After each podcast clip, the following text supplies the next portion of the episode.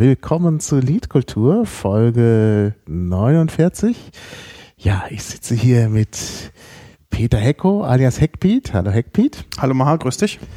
Ja, und der Hackbeat ist nichts weniger als der ERFA-Repräsentant des Chaos Computer Clubs. Genau. Und als solcher wird er heute mit mir über Hackerspaces sprechen. Jetzt erklär mal, was ist ERFA, was sind ERFA-Repräsentanten? Ja, also erstmal äh, der, der Begriff ERFA. Ähm, Erfahrungsaustauschkreis ist ein Begriff, der aus den 80ern geprägt ist, aus der frühen Chaos Computer Club ähm, Kultur oder auch dem Sprachgebrauch auch, das wirst du natürlich besser wissen.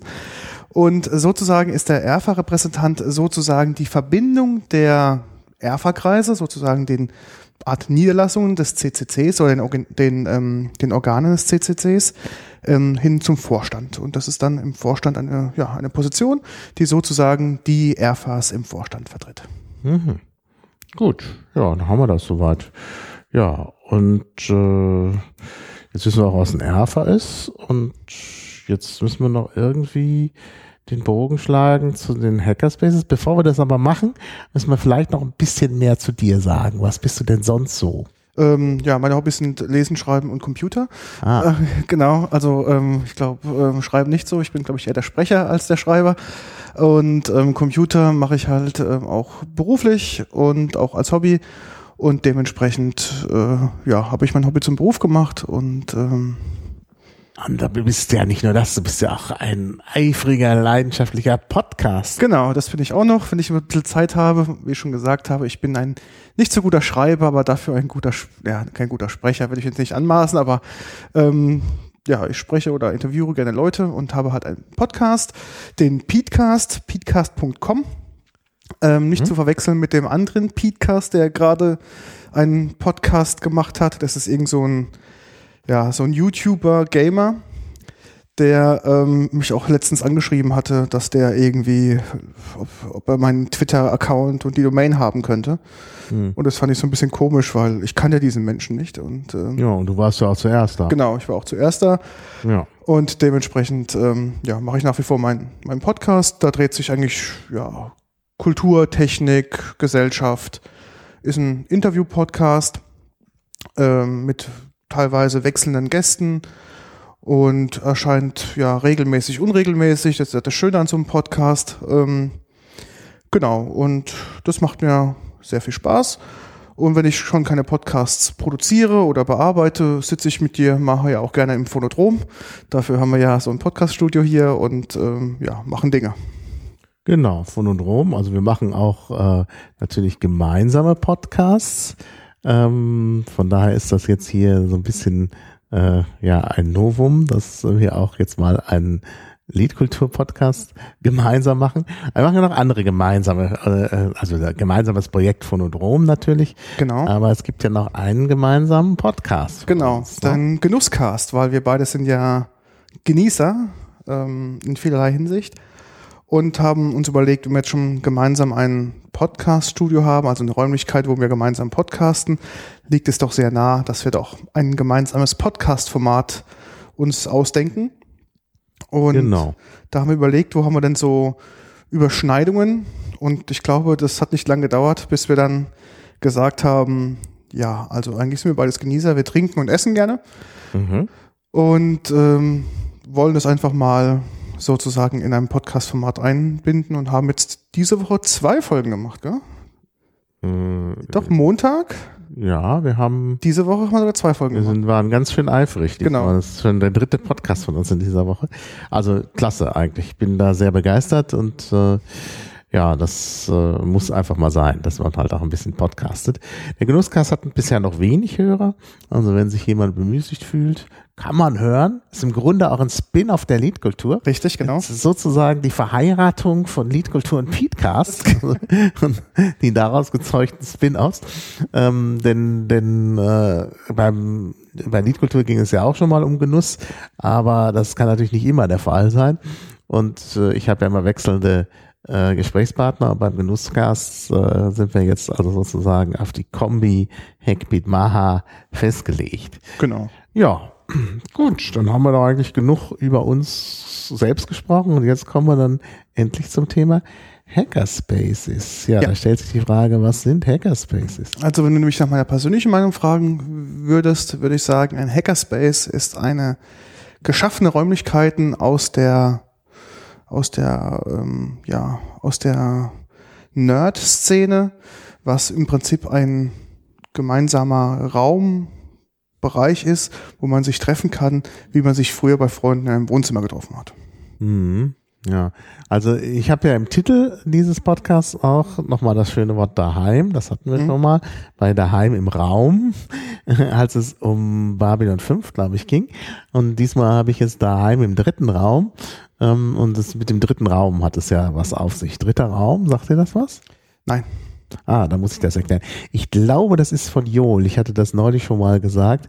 Ähm, dann, also äh, muss ich noch mal, muss ich noch mal überprüfen.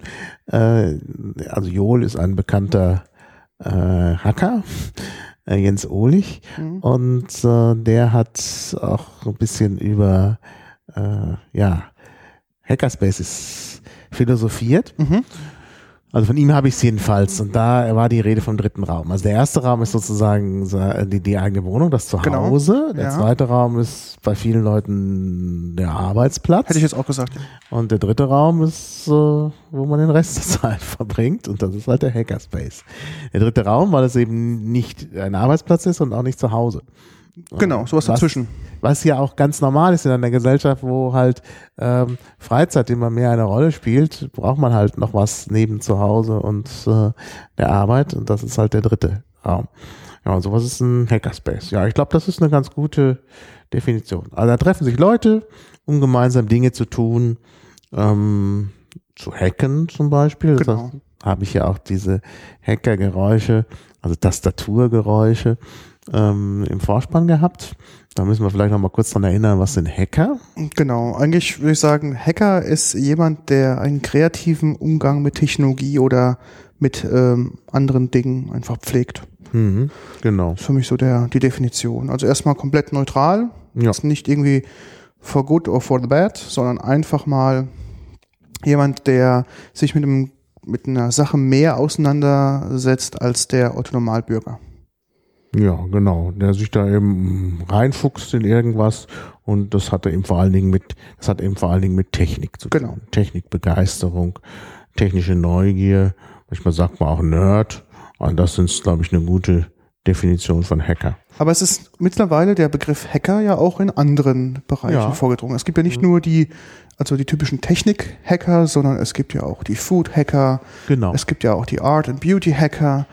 Da gibt es ja ganz, ganz verschiedene Subkulturen des Hackers. Ja, das wird aber auch alles in so Hackerspaces gemacht. Ich Ja. glaube, gerade die Vielfalt, nicht nur der Leute, sondern auch der Aktivitäten, Ja. ist sehr auffällig. Das, das können wir nachher nochmal sehen. Wir wollten, wir hatten uns so vom Konzept überlegt, dass wir dann auch mal über einzelne Hackerspaces hier sprechen. Ja.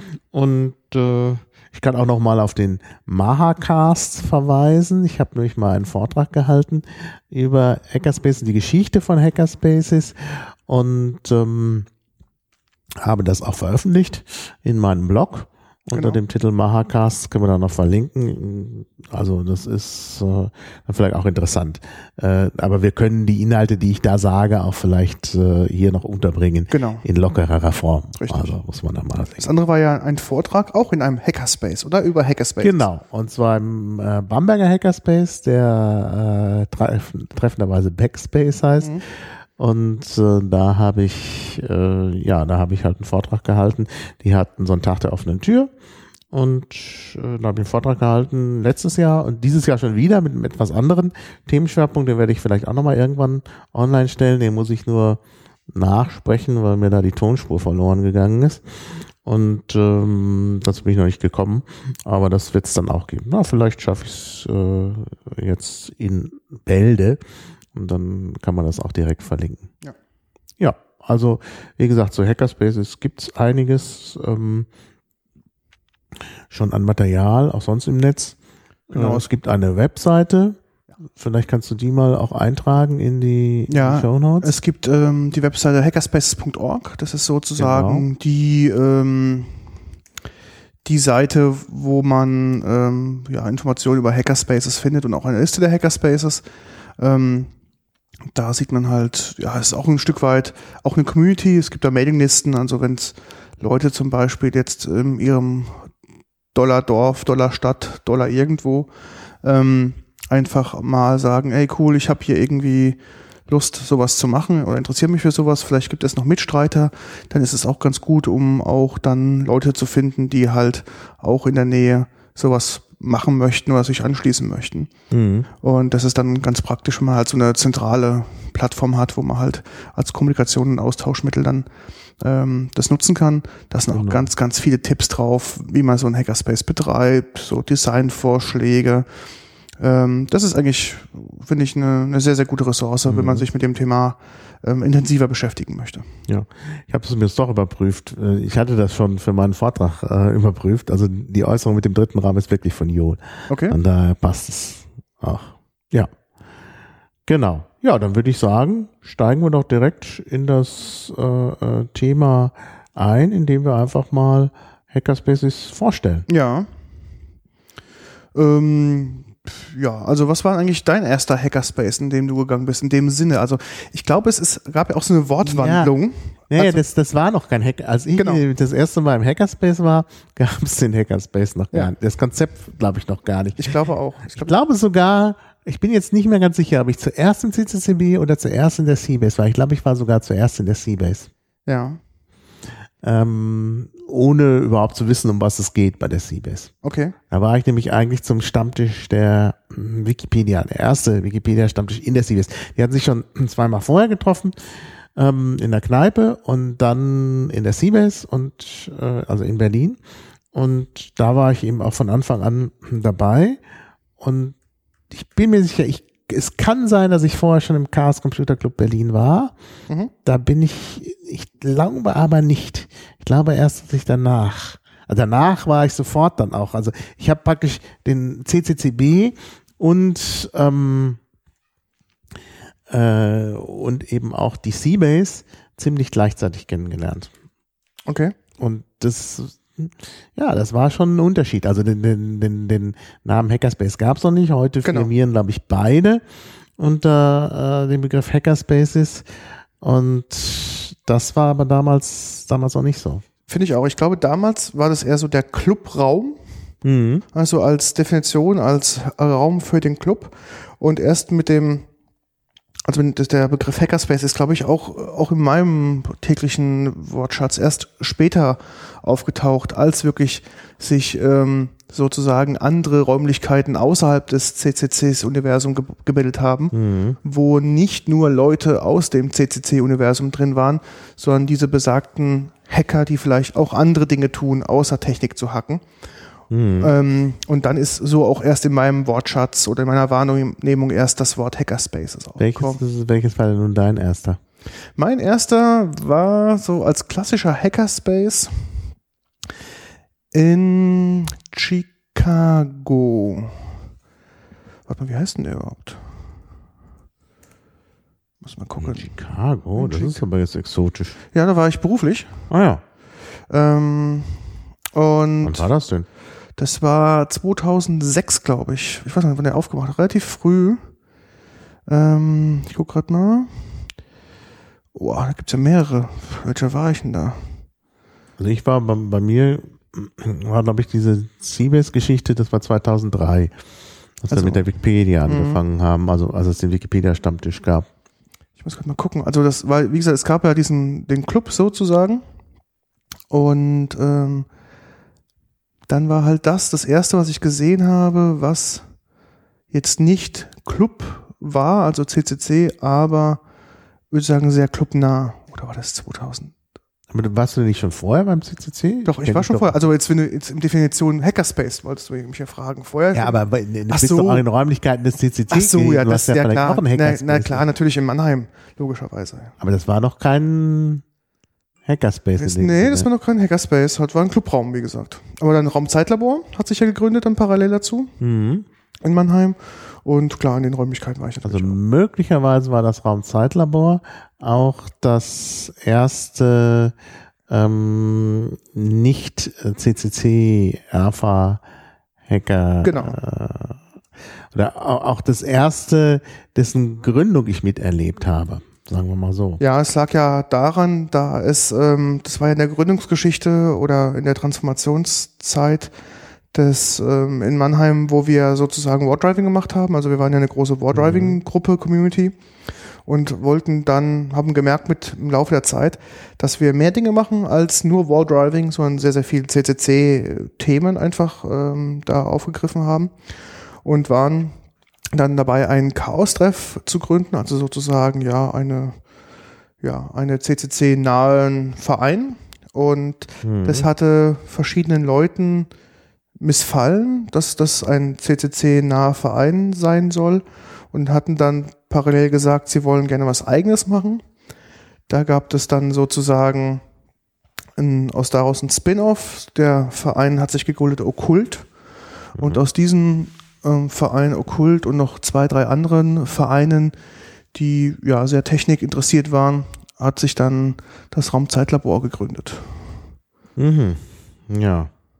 Naja, obwohl man das eigentlich sonst nicht so hat, dass die, dass die Hackerspaces in Deutschland sich abgrenzen vom CCC. Ich sehe genau. ja die andere Tendenz. Also der Bamberger Hackerspace zum Beispiel hat ja nun, ist ja nun inzwischen auch ERFA-Kreis. Genau. Ähm, und äh, ja, der Bamberger Hackerspace äh, ist natürlich äh, derjenige, bei dessen Gründung ich ja sozusagen auch dabei war. Ja, nicht sozusagen, sondern ich war dabei. Ja. Also da habe ich auf jeden Fall mitgegründet und mitgemischt von Anfang an. Ja. Genau. Ja, jetzt haben wir schon so viele äh, äh, erwähnt. Vielleicht können wir direkt mal auch uns einen äh, näher anschauen und äh, ja, ich kann ja gleich mit dem Backspace anfangen, ja, weil ich den am besten machen. kenne. Ja. Ähm, kann sich das auch alles schön anschauen auf den äh, Seiten des Backspace, ähm, den Webseiten. Da gibt es auch die Möglichkeit, äh, sozusagen durch den Raum zu gehen in so einer virtuellen Tour. Ähm, also das ist wirklich, glaube ich, sehr eindrucksvoll. Äh, ja, und der Backspace wurde 2011 gegründet in Bamberg. Ähm, ah, es ist sogar, es sind sogar gerade fünf Leute da, kann ich gerade sehen.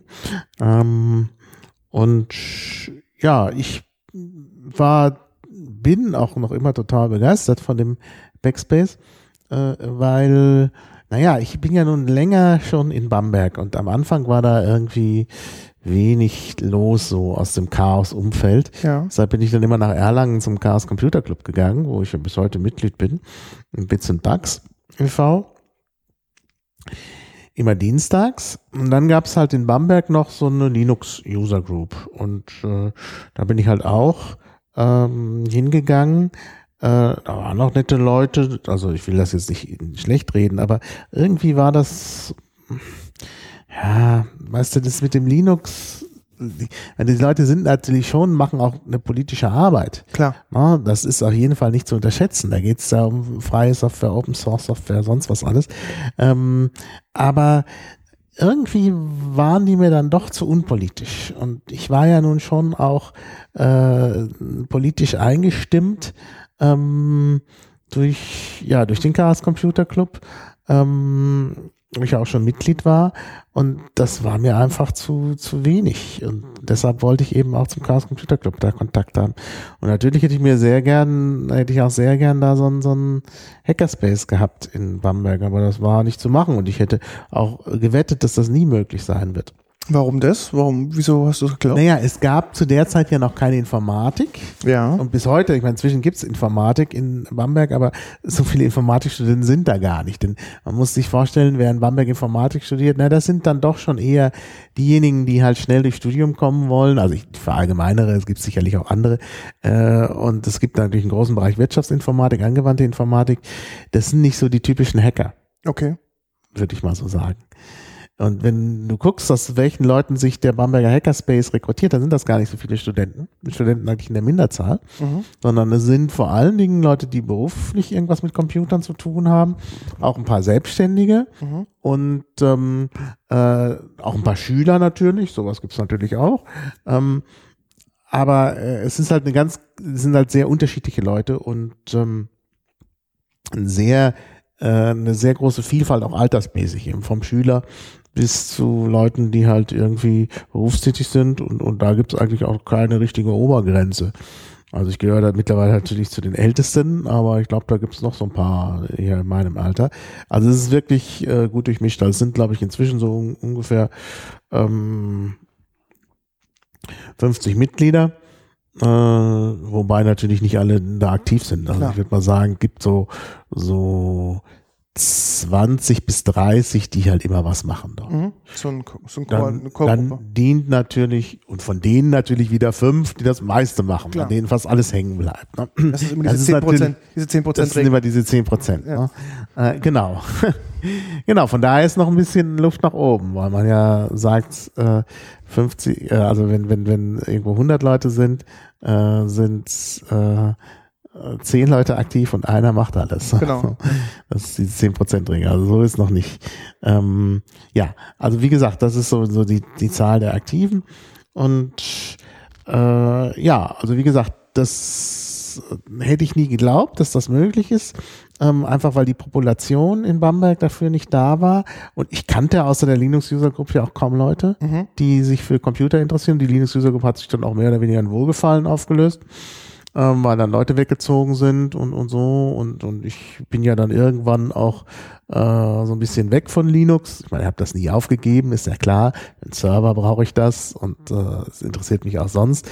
Aber ich hatte halt bei Linux festgestellt, dass ich einfach nichts mehr zustande bekomme. Ich, ich habe einfach nur noch, ich hatte ja Gentoo Linux damals, ich habe da ständig äh, emerged und, und, und aktualisiert und irgendwas gebastelt, äh, also richtig auch viel rumgebastelt am Betriebssystem. Äh, und das hat dann dazu geführt, dass ich plötzlich so ein bisschen auch meine beruflichen Dinge vernachlässigt habe. Ich habe nichts mehr produziert. Ja. Ja, und dann habe ich gedacht, ich muss was tun und habe mir dann gedacht, okay, ich schluck die bittere Pille, ich nehme jetzt doch ein, äh, Ein grafisches Unix. also ich nehme ein grafisches Unix, aber klar, ich, ich, ich lege mir ein äh, Mac zu. Und äh, gut, also werden mich jetzt viele Leute steinigen wollen deshalb, aber so, so war das eben. Und damit war ich ja auch nicht mehr so richtig, der, da, da kannst du nicht mehr zu Linux User Klar, Group gehen. Da bist du der, der sozusagen der Außenseiter, der, ja, wie soll ich sagen? Ja, also das, das, das äh, ging dann nicht und das ging wohl anderen ähnlich. Und äh, dann äh, hatte ich sozusagen da meine Heimat verloren und war dann aber beim CCC Erlangen. Da hat man mich noch akzeptiert, trotz, trotz Apple-Endgerät. Und ja, äh, ja, und wie gesagt, und in Bamberg hätte ich mich natürlich gefreut, wenn da auch was passiert. Und dann ist auch was passiert. Nämlich 2009 gab es plötzlich die Piraten. Und bei den Piraten haben sich halt Leute getroffen, die wollten eigentlich lieber CCC machen, glaube ich. Okay. Die waren nur nicht zum CCC vorgedrungen. Ich meine, das ist ja auch nicht, man weiß immer nicht, das sind irgendwie so Hacker, wenn man da keinen kennt. Ich meine, das ist ja, äh, ist ja so, wie es ist. Ne? Und, und dann waren, waren sie halt plötzlich bei den Piraten, da war vielleicht die, die, die Zugangshürde nicht so groß. Ja. Und äh, ja, ich habe die natürlich dann auch so ein bisschen mit dem CCC in Verbindung gebracht. Dann sind sie zum Kongress, dann sind sie zum Camp 2011 und auf dem Camp 2011, da war klar, wir machen was In jetzt in, Bamberg. dem Sinne. Und inzwischen, ich weiß gar nicht, wer da außer mir noch bei den Piraten ist, wahrscheinlich eher keiner mehr, Mhm. aber sie sind jetzt da im Hackerspace. Also Hackerspace ist halt da dann auch so ein Spin-off von den Piraten. Und das ist natürlich dann schon ein etwas politischerer Hackerspace. Und deshalb war klar, die suchen natürlich auch die Nähe zum CCC oder Ja. wir suchen die Nähe zum CCC. Jetzt habe ich aber so viel drumherum erzählt. Interessanter ist natürlich, wie sieht das aus? Und da kann man auch sehen, wie man so ein Hackerspace gründet. Denn und das Problem ist ja immer am Anfang, und das gilt für alle Hackerspaces, wir werden uns ja noch ein paar andere angucken, äh, vielleicht, äh, die sind, am, äh, sind immer schnell zu klein. Ja. Und erstmal, am Anfang kann man sich halt keine großen Räume leisten. Genau. Und dann sind sie halt schnell zu klein. Äh, und äh, da waren die Bamberger ganz geschickt, beziehungsweise es war einfach der Zufall, der da geholfen hat. Ähm, und zwar gab es äh, ein bei der Raumsuche, also wir haben uns dann ja gegründet im Oktober 2011, haben einen Raum suchen, einen Raum gesucht und so Ende 2011 sind wir aufmerksam geworden auf eine leerstehende Gaststätte. Und von der konnten wir den Hinterraum, also den Backspace, deshalb auch der Name Backspace, anmieten. Und im Vorderraum war nichts, da war die leerstehende Gaststätte. Ja. Und da war halt immer der große Traum, wenn wir mal groß und stark sind, Ja. dann mieten wir den Vorderraum noch mit. Da waren dann, da stand dann Gerümpel rum, beziehungsweise da trafen sich dann irgendwelche, mh, so eine Esoterikergruppe einmal im Monat in diesem Vorderraum. Wir waren halt im Hinterraum. Ja, und dann hat sich sehr schnell herausgestellt, dass, äh, dass wir doch ganz schön viele sind, dass der Hinterraum zu eng wird. Und dann hat der Vermieter uns angeboten, den Vorderraum mitzumieten.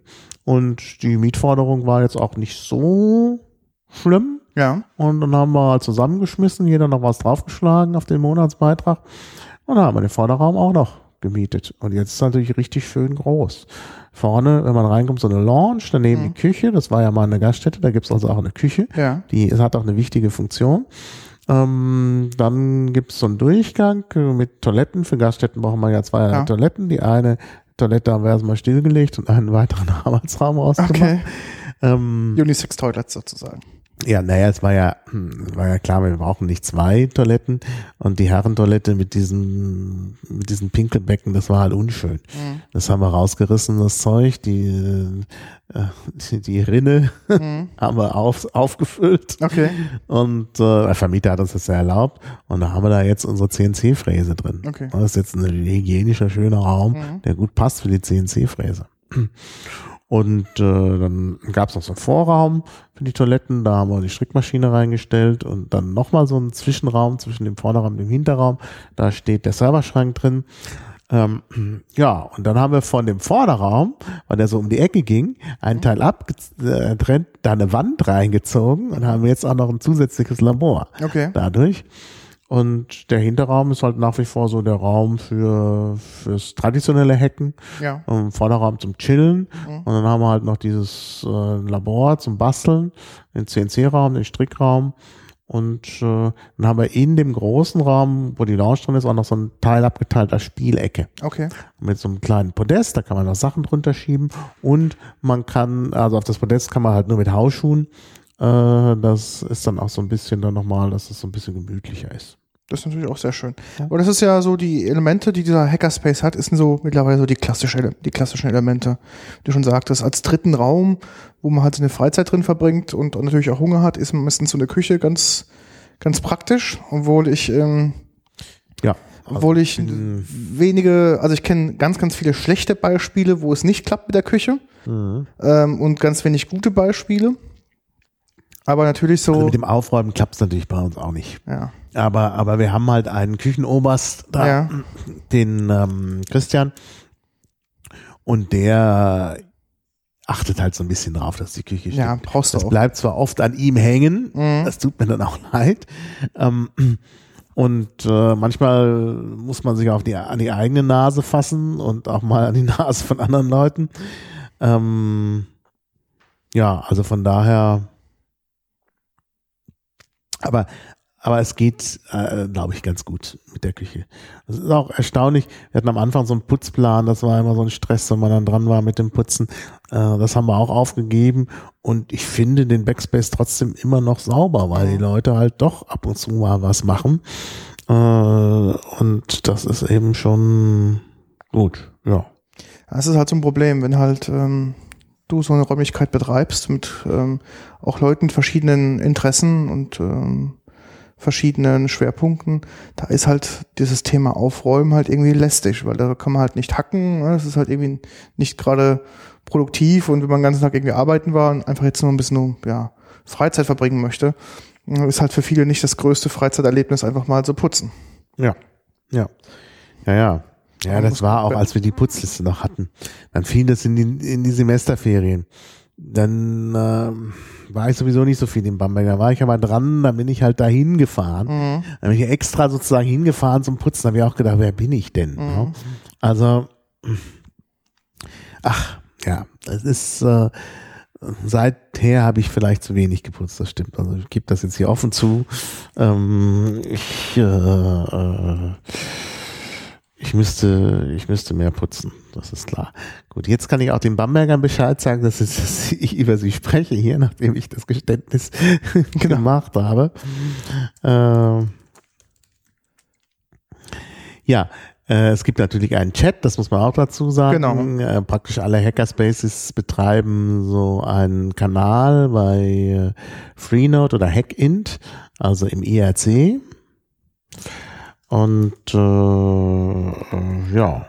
Ja, so Infrastruktur ist, glaube ich, immer ganz wichtig für so einen Hackerspace. Jetzt nicht nur Küche, Couches und so weiter, sondern auch ähm, Kommunikationsinfrastruktur, also wie du schon sagtest, irgendwie IRC, Jabba, also auch man betreibt auch gerne dann die Dienste. Webseite. Webseite. Das sind auch oft Wikis, Mhm. ähm, die muss man natürlich auch pflegen. Und ähm, ja, aber das ist zum Beispiel auch beim, beim Backspace äh, sehr geschickt gemacht. Die haben, äh, die haben einen, äh, einen Wiki, äh, wo sie mit so einem Plugin halt auch so einen Blog eingebaut haben. Ja. Das ist also eigentlich ein Wiki, aber man hat so eine Blog-Funktion. Mhm. Das, das finde ich eigentlich sehr schön. Außerdem sind im Wiki natürlich alle Projekte dokumentiert und da ist eben auch oben so ein Open-Closed-Widget, wo man sehen kann, ist offen und wie viele Leute sind gerade da. Mhm. Ähm, und das ist natürlich auch praktisch. Außerdem gibt's, das wird das auch, wird sowas auch von hackerspaces.org angeboten. Äh, so ein Tool, dass man halt immer sehen kann, ist offen oder nicht offen, ist Okay. jemand da. Also das finde ich auch sehr praktisch. Naja, und gechattet wird halt äh, über IRC, also in den meisten Hackerspaces, die ich kenne. Und da ich ja auch mal ERFA-Repräsentant war, habe ich auch immer noch sehr viele äh, Fenster offen aus den verschiedenen äh, Hackerspaces. Ich kann ja gerade mal gucken. Äh, also äh, Backspace habe ich natürlich offen. Zum Backspace will ich aber noch sehr mehr sagen. Äh, CCCB habe ich offen. Mhm. Äh, Chaos Treff Dortmund, Mhm. können wir auch drüber sprechen. Leitstelle 511, Oh, in Hannover, ja. Hannover. Ähm, Hasi. Hasi? Hasi, siehste, ich kann dich immer noch verblüffen. Du bist die als Experte. Hasi, Hasi, Hasi. Hasi ist ein schöner Hackerspace, auch relativ groß. Muss man, muss man gesehen haben, ist auch in Bahnhofsnähe. Das ist der Hackerspace Siegen. Ah, okay. Bytespeicher, Ja. da muss ich noch hin. In Erfurt. Oh, nee, das ist der Luto. Ähm, das ist irgendwie dazwischen kam noch ein anderer. Ach, ich habe gar keine mehr. Ich habe ein paar Fenster zugemacht hier, weil es zu viel wurde. Ähm, ja, äh, okay, also ich habe, äh, also das ist auch ganz interessant. Dann sieht man immer so ein bisschen, was läuft so. Und wenn ich irgendwo in der Stadt bin oder in der Nähe, gehe ich auch immer gerne hin. Oft sind die ja sogar in der Nähe des Bahnhofs. Also ich Ja. habe schon gesagt, Hasi ist in der Nähe des Bahnhofs, Backspace ist ganz nah am Bahnhof, da fällt man praktisch rein Ja. Zug. Ähm, ganz nah am Bahnhof auch Göttingen. Ja. Also Göttingen ist ja auch so eine wichtige ICE-Strecke, da kann man schnell raus zum Hackerspace und dann äh, ein ICE später nehmen. Die fahren ja im Stundentakt oder im- da kann man auch mal zwei Stunden zwischendurch zum Hackerspace. Nee, also es ist wirklich schön. Ähm, ich mache das auch, wenn ich mit dem Auto fahre. Ich fahre ja ungern lange Strecken mit dem Auto und das ist ja für mich schwer erträglich, weil ich da sofort irgendwie unkonzentriert bin und bevor ich da noch einen Unfall mache, mache ich halt immer gerne mal eine Pause. Und äh, also wenn ich zum Beispiel äh, über die A2 fahre, bietet sich Hannover an, die Genau. Leitstelle 511. Ähm, Göttingen bietet sich an, an der äh, A7. Naja, es gibt halt verschiedene äh, Möglichkeiten. Ja. So, also ich wollte noch zum Backspace zurück, äh, weil das ja sozusagen mein, mein Homebase ist. Genau. Ähm, Dein dritter Raum. mein dritter Raum. Ja, wenn ich in Bamberg bin, ist das mein dritter Raum. Äh, und bin ich ja oft. Also wie gesagt, äh, vorne dann diese Lounge. In der Lounge ist auch eine große Leinwand. Das Ja. haben auch praktisch alle Ja, Hackerspaces äh, gemeinsam. Äh, und da hängt dann auch ein Beamer an der Decke. Da kann man Vorträge hören Genau. äh, und äh, Vorträge halten. Äh, und da kann man auch mal einen Film sehen oder so. Und das ist ja auch so ein bisschen, also es geht ja auch um Content, so ein bisschen. So, und wo wir gerade dabei sind, ähm, äh, der, diese, diese Launch dient natürlich auch als Treffpunkt für befreundete Kreise. Also treffen sich die OpenStreetMapper, da treffen sich, also in Bamberg jetzt, aber Mhm. das ist in anderen Hackerspaces ja ähnlich. Genau. Also in Göttingen zum Beispiel treffen sich die Python, äh, die Python-Gruppe äh, trifft sich dort. Äh, die gibt's jetzt in äh, äh, Bamberg wahrscheinlich auch bald, weil gerade ein Python-Kurs am Mhm. Hackerspace stattfindet. Und die Freifunker treffen sich dort. Es gibt jetzt auch einen Freifunk äh, äh, Access Point in äh, im Hackerspace in Bamberg. Also das ist ganz schön. Und hinten wird halt mehr so gebastelt und gehackt. Im eigentlichen Hinterraum Backspace. Ja. Ja. Und Backspace bedeutet ja Backspace, wenn man es anders ausspricht. Und äh, äh, ja, das haben wir uns eigentlich jetzt, ich weiß noch gar nicht, ob es wirklich durchgeführt worden ist, aber geplant haben wir es, dass auch gebacken, gebacken werden soll. Aber es wird viel gekocht. Okay, ist schön. Ja, das wäre Bamberg. Jetzt darfst du einen vorstellen. Ja, zum Beispiel, was welchen ich ja ganz gut kenne, ist ja das Raumzeitlabor. Das ist in Mannheim. Ja. Wie ich schon sagte, das ist ja Wo so. du ja zur Gegenfraktion gehört. Ja, genau. Ich bin, so ein, ich bin sozusagen der Hinterbliebene. Ähm, Hinterbliebene. ja, das war halt, wie gesagt, da da habe ich es auch miterlebt, wie so eine, so eine Space-Gründung vor sich geht, auch mit allen Problemchen. Das ist ja nicht immer so alles glatt, wie man sich das vorstellt. Ja, ähm, der Mannheimer, also der, der Mannheimer Hackerspace im klassischen Sinne ist halt das Raumzeitlabor. Ähm, das befindet sich in einem Industriegebiet, ähm, auf einem, ja, auf einem ehemal, also auf einem Firmengelände. Und ähm, da ist halt ein Teil sozusagen auf diesem Firmengelände ist halt auch für noch für Drittfirmen sozusagen überlassen. Da ist zum Beispiel auch ein Logistikdienstleister und noch ja, andere Möglichkeiten oder andere Firmen noch. Und da ist auch unter anderem das Raumzeitlabor drin. Und das macht halt, ist halt auch ein klassischer, ähm, ein klassischer Hackerspace mit, ähm, mit mehreren Räumen und einer Empore, die gebaut wurde, weil es ein Industriebau ist, sind natürlich die, diese Deckenhöhe relativ hoch und natürlich hat man gedacht, okay, den Platz zu verschenken wäre ähm, sehr schade. Da gibt's halt oben dann einen Bereich, wo man halt so ein paar Couches stehen hat, ähm, ein großes Mischpult für Audioproduktionen und ein paar Konsolen. Dann gibt es praktisch ähm, unten auch so der, der klassische Bereich einer Werkstatt, wo man halt so irgendwie ähm, ja, fräsen, drehen, schleifen kann. Dann halt so diesen klassischen ja, Lounge-Bereich will ich es jetzt nicht nennen, aber so diesen ja, Arbeitsbereich, wo halt Tische und Stühle stehen, wo man halt mit seinem Rechner dran sitzen kann, um zum Arbeiten, auch mit einer großen Leinwand, wo auch regelmäßig Vorträge stattfinden. Ja, dann halt auch eine Gemeinschaftsküche, wo halt ähm, auch viel gekocht und gebacken wird. Dann ein Bereich, wo halt Strickmaschinen, Drucker und so weiter drinstehen, wo halt auch dann Leute halt jetzt fernab von Technikbastlereien auch, wie gesagt, auch sticken und drucken und pressen und so weiter, wo man halt auch andere Dinge machen kann, außer mit dem Computer. Ja, ist ähm, auch mit allen möglichen technischen Raffinessen ähm, ausgestattet. Wie, wie schon gesagt hast, ähm, irgendwie, wie viele Leute sind gerade da, ist der Raum gerade offen. Ähm, da gibt es irgendwie einen Pizza-Bestellbot, wenn halt Leute im IRC sind und haben irgendwie Hunger oder wollen sozusagen jemanden ausrufen, Mhm. gibt es da so ein Rundumlicht und so weiter und so Ja, fort. das haben wir auch. Da gibt's halt so, so Sachen, Ja. die man halt einfach braucht, wenn man gemeinschaftlich so einen Raum pflegt und betreibt. Dann braucht man einfach so ein paar, ja, sag ich mal, Helferlein, die halt dieses Zusammenleben auch ähm, ermöglichen, weil, wie du schon sagtest, du hast irgendwie auch keine Lust, dich da irgendwo allein hinzusetzen und halt zu Genau. hoffen, dass jemand vorbeikommt, Mhm. sondern das ist ähm, halt eher so Mhm. für den, ja, für den Dialogfall. Naja, in den Hackerspace ist es ja inzwischen so, also in Berlin ist ja äh, im, im CCCB und ich denke auch in der Seabase eigentlich immer was los. Ja, sicher. Und äh, in, in Bamberg, da gab es so eine Phase, so, ja, bis vor kurzem, wo ich mittwochs da meistens allein saß. Ähm, war Mittwoch gerade auch so ein Tag, wo ich, wo ich das Bedürfnis hatte, in den Hackerspace zu gehen.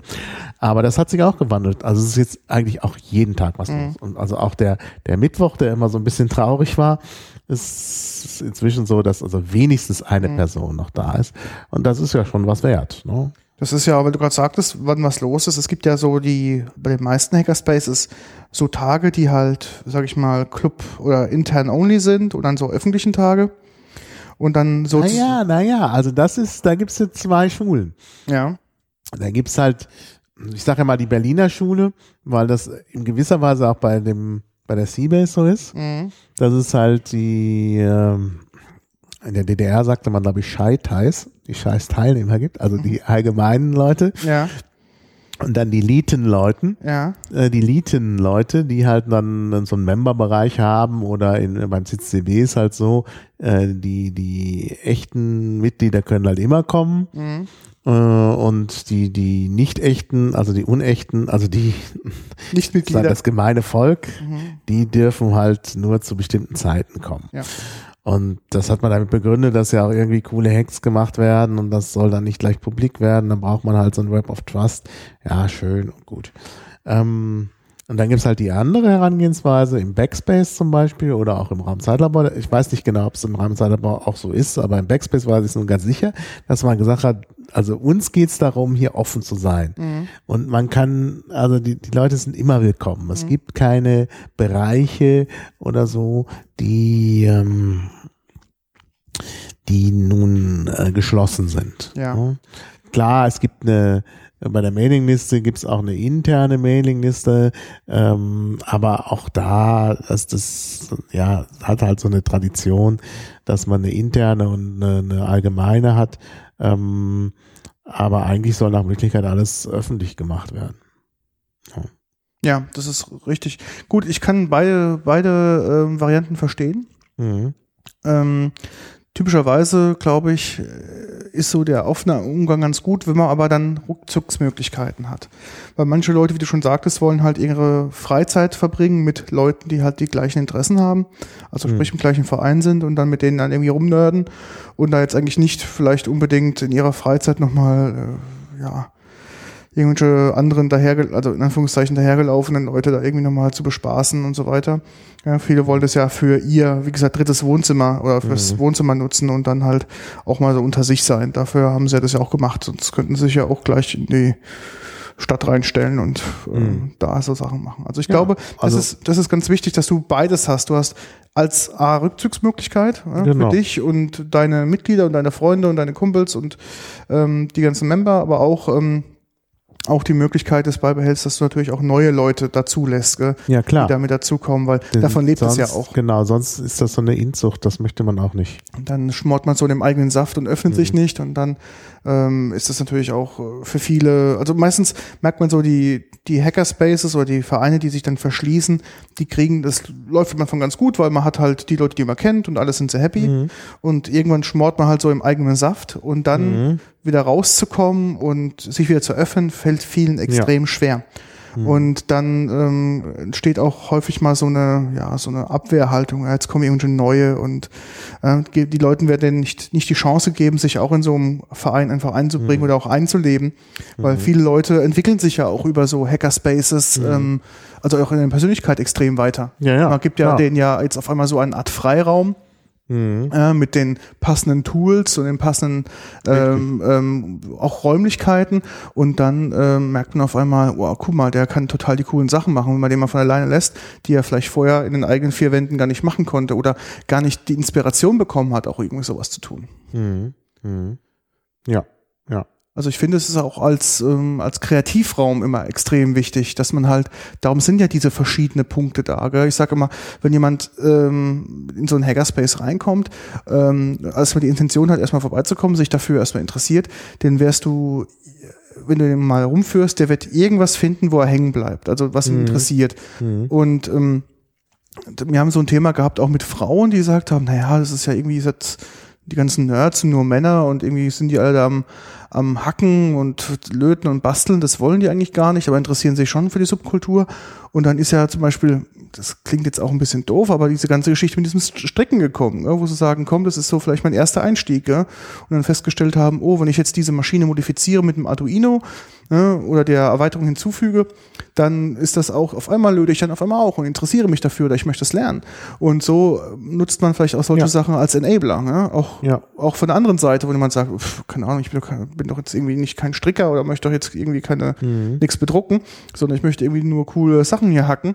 Und dann entstehen ja auch solche Sachen, wo sagt, okay, der eine braucht irgendwie vielleicht ein Modul oder eine Schnittstelle für irgendein Gerät, und ein anderes sagt, oh, sowas kann ich machen, aber Ja, ja, ich habe mit dem Gerät nichts zu tun oder Ja. interessiere mich dafür eigentlich gar nicht so. Und dann kommt man genau zu diese, diese Synergieeffekte und da entstehen halt extrem tolle Sachen. Ja, sicher. Ich meine, ich hätte doch nie, also ich habe jetzt, äh, ich, ich mache ja jetzt so viel mit, mit, mit äh, Sprachanalyse, äh, so viel Sprachanalyse mit Python. Ja. Ich wäre überhaupt nicht auf die Idee gekommen, das zu tun, ohne den Input von, vom Hackerspace. Ja. Ja, also da- das ist äh, und das hat ja dann noch, das hat ja dann auch so viel, so viele Wellen. Na, also ich habe das jetzt gemacht, dann hatte ich jetzt eine Doktorandin, die was mit Python gemacht hat und so.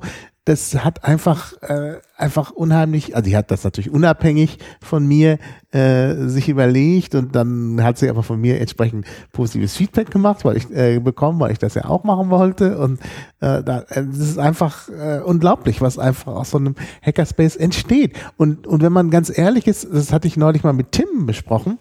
Äh, wenn man bedenkt, na, da saßen wir alle mal im CCCB zusammen, was sich daraus alles entwickelt hat, allein die ganze Podcast-Szene. Klar. Äh, Ich habe ja darüber auch, auch geblockt, äh, dass, dass irgendwie eines Tages ähm, 2005 äh, eben äh, Tim dann kam und über Podcasts gesprochen hat im Berliner Club, so ganz spontan.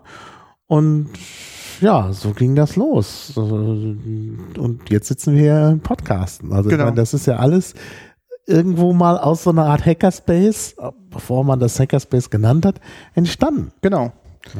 Ich finde auch, das ist immer ganz schön, weil so ein Hackerspace führt auch ähm, Leute zusammen, ähm, die dann auch Dinge tun, die vielleicht nicht in diesem Hackerspace getu, also nicht, äh, also dieser Hackerspace keine Möglichkeiten zum Beispiel dafür bietet. Gell? Also wie wir jetzt auch. Wir haben uns auch über den Club sozusagen kennengelernt und hätten jetzt Ja. gesagt, okay, jetzt so ein Podcast-Studio in einem Club, also jetzt im CCCB aufzubauen, wäre jetzt schwierig gewesen, gell? Ja. weil einfach die Räumlichkeiten nicht Ja. dafür da sind. Genau. Hm, Und darum ist halt sozusagen daraus jetzt einfach die, ja, ne- eine Erweiterung, sage ich einfach mal, passiert, wo man sagt, okay, ähm, im Core sind wir irgendwie alle CCC und Ökosystem, aber ähm, in unserem, sage ich mal, in unserer Subkultur als des Podcastens haben wir uns halt dann irgendwo mit dem Podcastraum halt äh, zusammengetan. Gell? Und jetzt mal einfach mal so jetzt in, den- in den Raum gesponnen, äh, so entstehen ja auch wieder andere Projekte, Dinge und Räumlichkeiten. Gell? Vielleicht stellen wir irgendwann fest, dass wir nicht mehr zu zweit, sondern zu sechst hier sitzen und sagen, wir brauchen noch zwei Räume dazu. Und auf einmal haben wir so eine Art Podcast-Hackerspace hier. Gell? Ja, Ja, das ist ja- thematischen Schwerpunkt. Genau. Genau, darauf wollte ich auch noch kommen. Das ist jetzt eine gute Überleitung.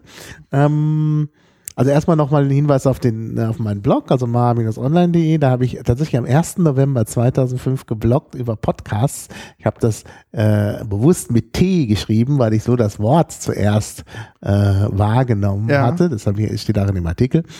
Äh, und das führt dazu, dass ich bis heute Zugriffe von Google auf meinen Blog habe, weil Leute nach Podcasts mit T suchen. Ja, Ist schon ganz praktisch. Ähm, naja, wie auch immer. Äh, ja, äh, also Enabling ist halt so ein, genau. so ein Aspekt, der, der halt äh, eine ganz große Rolle spielt und eben äh, wir haben allgemeine Hackerspaces, da haben wir jetzt schon zwei genannt, Raum Zeitlabor, Backspace, gut, wir haben auch Seabase genannt, Chaos Computer Club Berlin. Ähm, haben wir uns äh, weniger jetzt damit beschäftigt mit den beiden, können wir auch noch vielleicht einiges dazu sagen, aber das Interessante ist eben, dass es inzwischen auch so ähm, ja The Themen, äh, also themenspezifische Hackerspaces gibt. Genau. Also einer wäre zum Beispiel unser Phonodrom. Ja. Also ich würde schon sagen, das ist ein themenspezifischer Hackerspace, auch wenn Ja. wir jetzt nicht so viele Leute hier sind. Aber ähm, ja, es ermöglicht auch Dinge und es möglich, ermöglicht auch neue Dinge. Hier haben sich auch schon andere Leute getroffen als nur wir. Genau. Also das ist schon, äh, schon auf jeden Fall ein wichtiger Punkt. Und äh, dann gibt's natürlich auch äh, noch spezifisch, oder was heißt noch spezifischer, das ist ja schon sehr spezifisch, aber zum Beispiel das Afra. Genau. ja, Oder die Afra, glaube ich. Ähm, die ist ja nun, da gibt's ja nun ganz klare Themenschwerpunkte. Also Afra macht vor allen Dingen ja so Vintage Computing und so. Genau. Haben ja auch das Vintage Computing Festival ähm, organisiert. Ähm, also irgendwie, um das kurz zu erklären, Vintage Computing, da geht es um die Nutzung von äh, alter Hardware Genau, alten Computern, ja. Ja, alte, alte Computer, genau. Und äh, damit ist natürlich auch äh, ja äh, eine ganz spezifische äh, Thematik angesprochen. Gut, es ist jetzt falsch zu sagen, dass die AFRA, die Abteilung für Redundanzabteilung, Mhm. nur äh, Vintage Computing macht, aber das ist ein thematischer Schwerpunkt. Ja. Also die machen zum Beispiel auch äh, zum Beispiel CB-Funk, da hatten sie so einen CB-Funk-Kurs, Mhm. ähm, wo ich auch äh, fast hingegangen wäre. Das ging dann aber zeitlich doch nicht so gut, ähm, wo die schon einen günstigen Termin für mich hatten. Ähm, und äh, ja, also äh, das ist dann schon thematisch ein bisschen eingegrenzt. Ja, gibt ja auch Hackerspaces, die sich zum Beispiel jetzt äh, mit ähm, Elektrifizieren von Fahrrädern beschäftigen. Auch hier in Berlin, was ja, auch so ein war auch Themenschwerpunkt ein Themenschwerpunkt von der äh, Raumfahrtagen- Raumfahrtagentur. Agentur, genau. Dann gibt es ja zum Beispiel auch ähm, das 3D-Headquarter in Berlin. Da Genau. Was sich halt rund um 3D-Druck, ähm, 3D-Scannen halt ähm, beschäftigt. Dann gibt es auch, ähm, ich glaube, noch eine Audiofabrik in, oder sowas, ich muss mal gucken, wie das heißt, das Ding. Audiolab Berlin, genau. Mhm. Was halt so mit Audioproduktion ähm, einfach, äh, ja, das da praktisch der ja Themenschwerpunkt ist. Mhm. Ähm, also die machen halt auch so Synthesizer-Zeug und ähm, sind halt, treffen sich halt so auch viele Musiker. Ähm, Mhm. Das ist also, ja, das geht halt auch, das driftet auch in verschiedene Richtungen ab. Gell? Es ist halt alles ein, ein Hackerspace mh, in, in dem klassischen Sinne, äh, weil halt da irgendwas kreativ mit, mit, mit Dingen umgegangen wird. Aber es muss nicht immer äh, der Schwerpunkt auf Computer und Technik sein, sondern wie wir jetzt hier sehen, auch an, ja, kann auch der Themenschwerpunkt ein ganz anderer sein. Mhm. Ja, da du noch das Thema Frauen vorhin erwähnt hast, ich glaube, das ist, hat sich auch schon sehr verändert. Also im Raumzeitlabor sind relativ Ja. viele Frauen unterwegs. Ähm, und ich glaube auch in Bamberg, also bei den Aktiven, würde ich sagen, auf jeden Fall. Mm, Würde ich sogar sagen, Viertel Frauen. Mhm. Und insgesamt, das kann ich jetzt nicht so abschätzen, es sind vielleicht ein paar weniger, ein Fünftel Frauen vielleicht, weiß ich nicht. Aber es sind eben schon auch, na, das hat sich sehr gewandelt. Also wenn ich noch denke so an die Anfangszeiten hier in der Seabase oder, oder, nee, doch, in der Seabase war es schon anders bei unserem Wikipedia-Stammtisch. Ja. Wikipedia-Stammtisch war Stimmt. sogar fra teilweise Frauenüberschuss. Ja. Ähm, während, wenn man dann in der Member Area war, das dann Mhm. deutlich abgenommen hat. Und damals waren im CCCB ähm, waren vielleicht zwei Frauen. Und das ist inzwischen auch ganz anders. Ja, zum Glück. Also das hat sich doch sehr positiv gewandelt.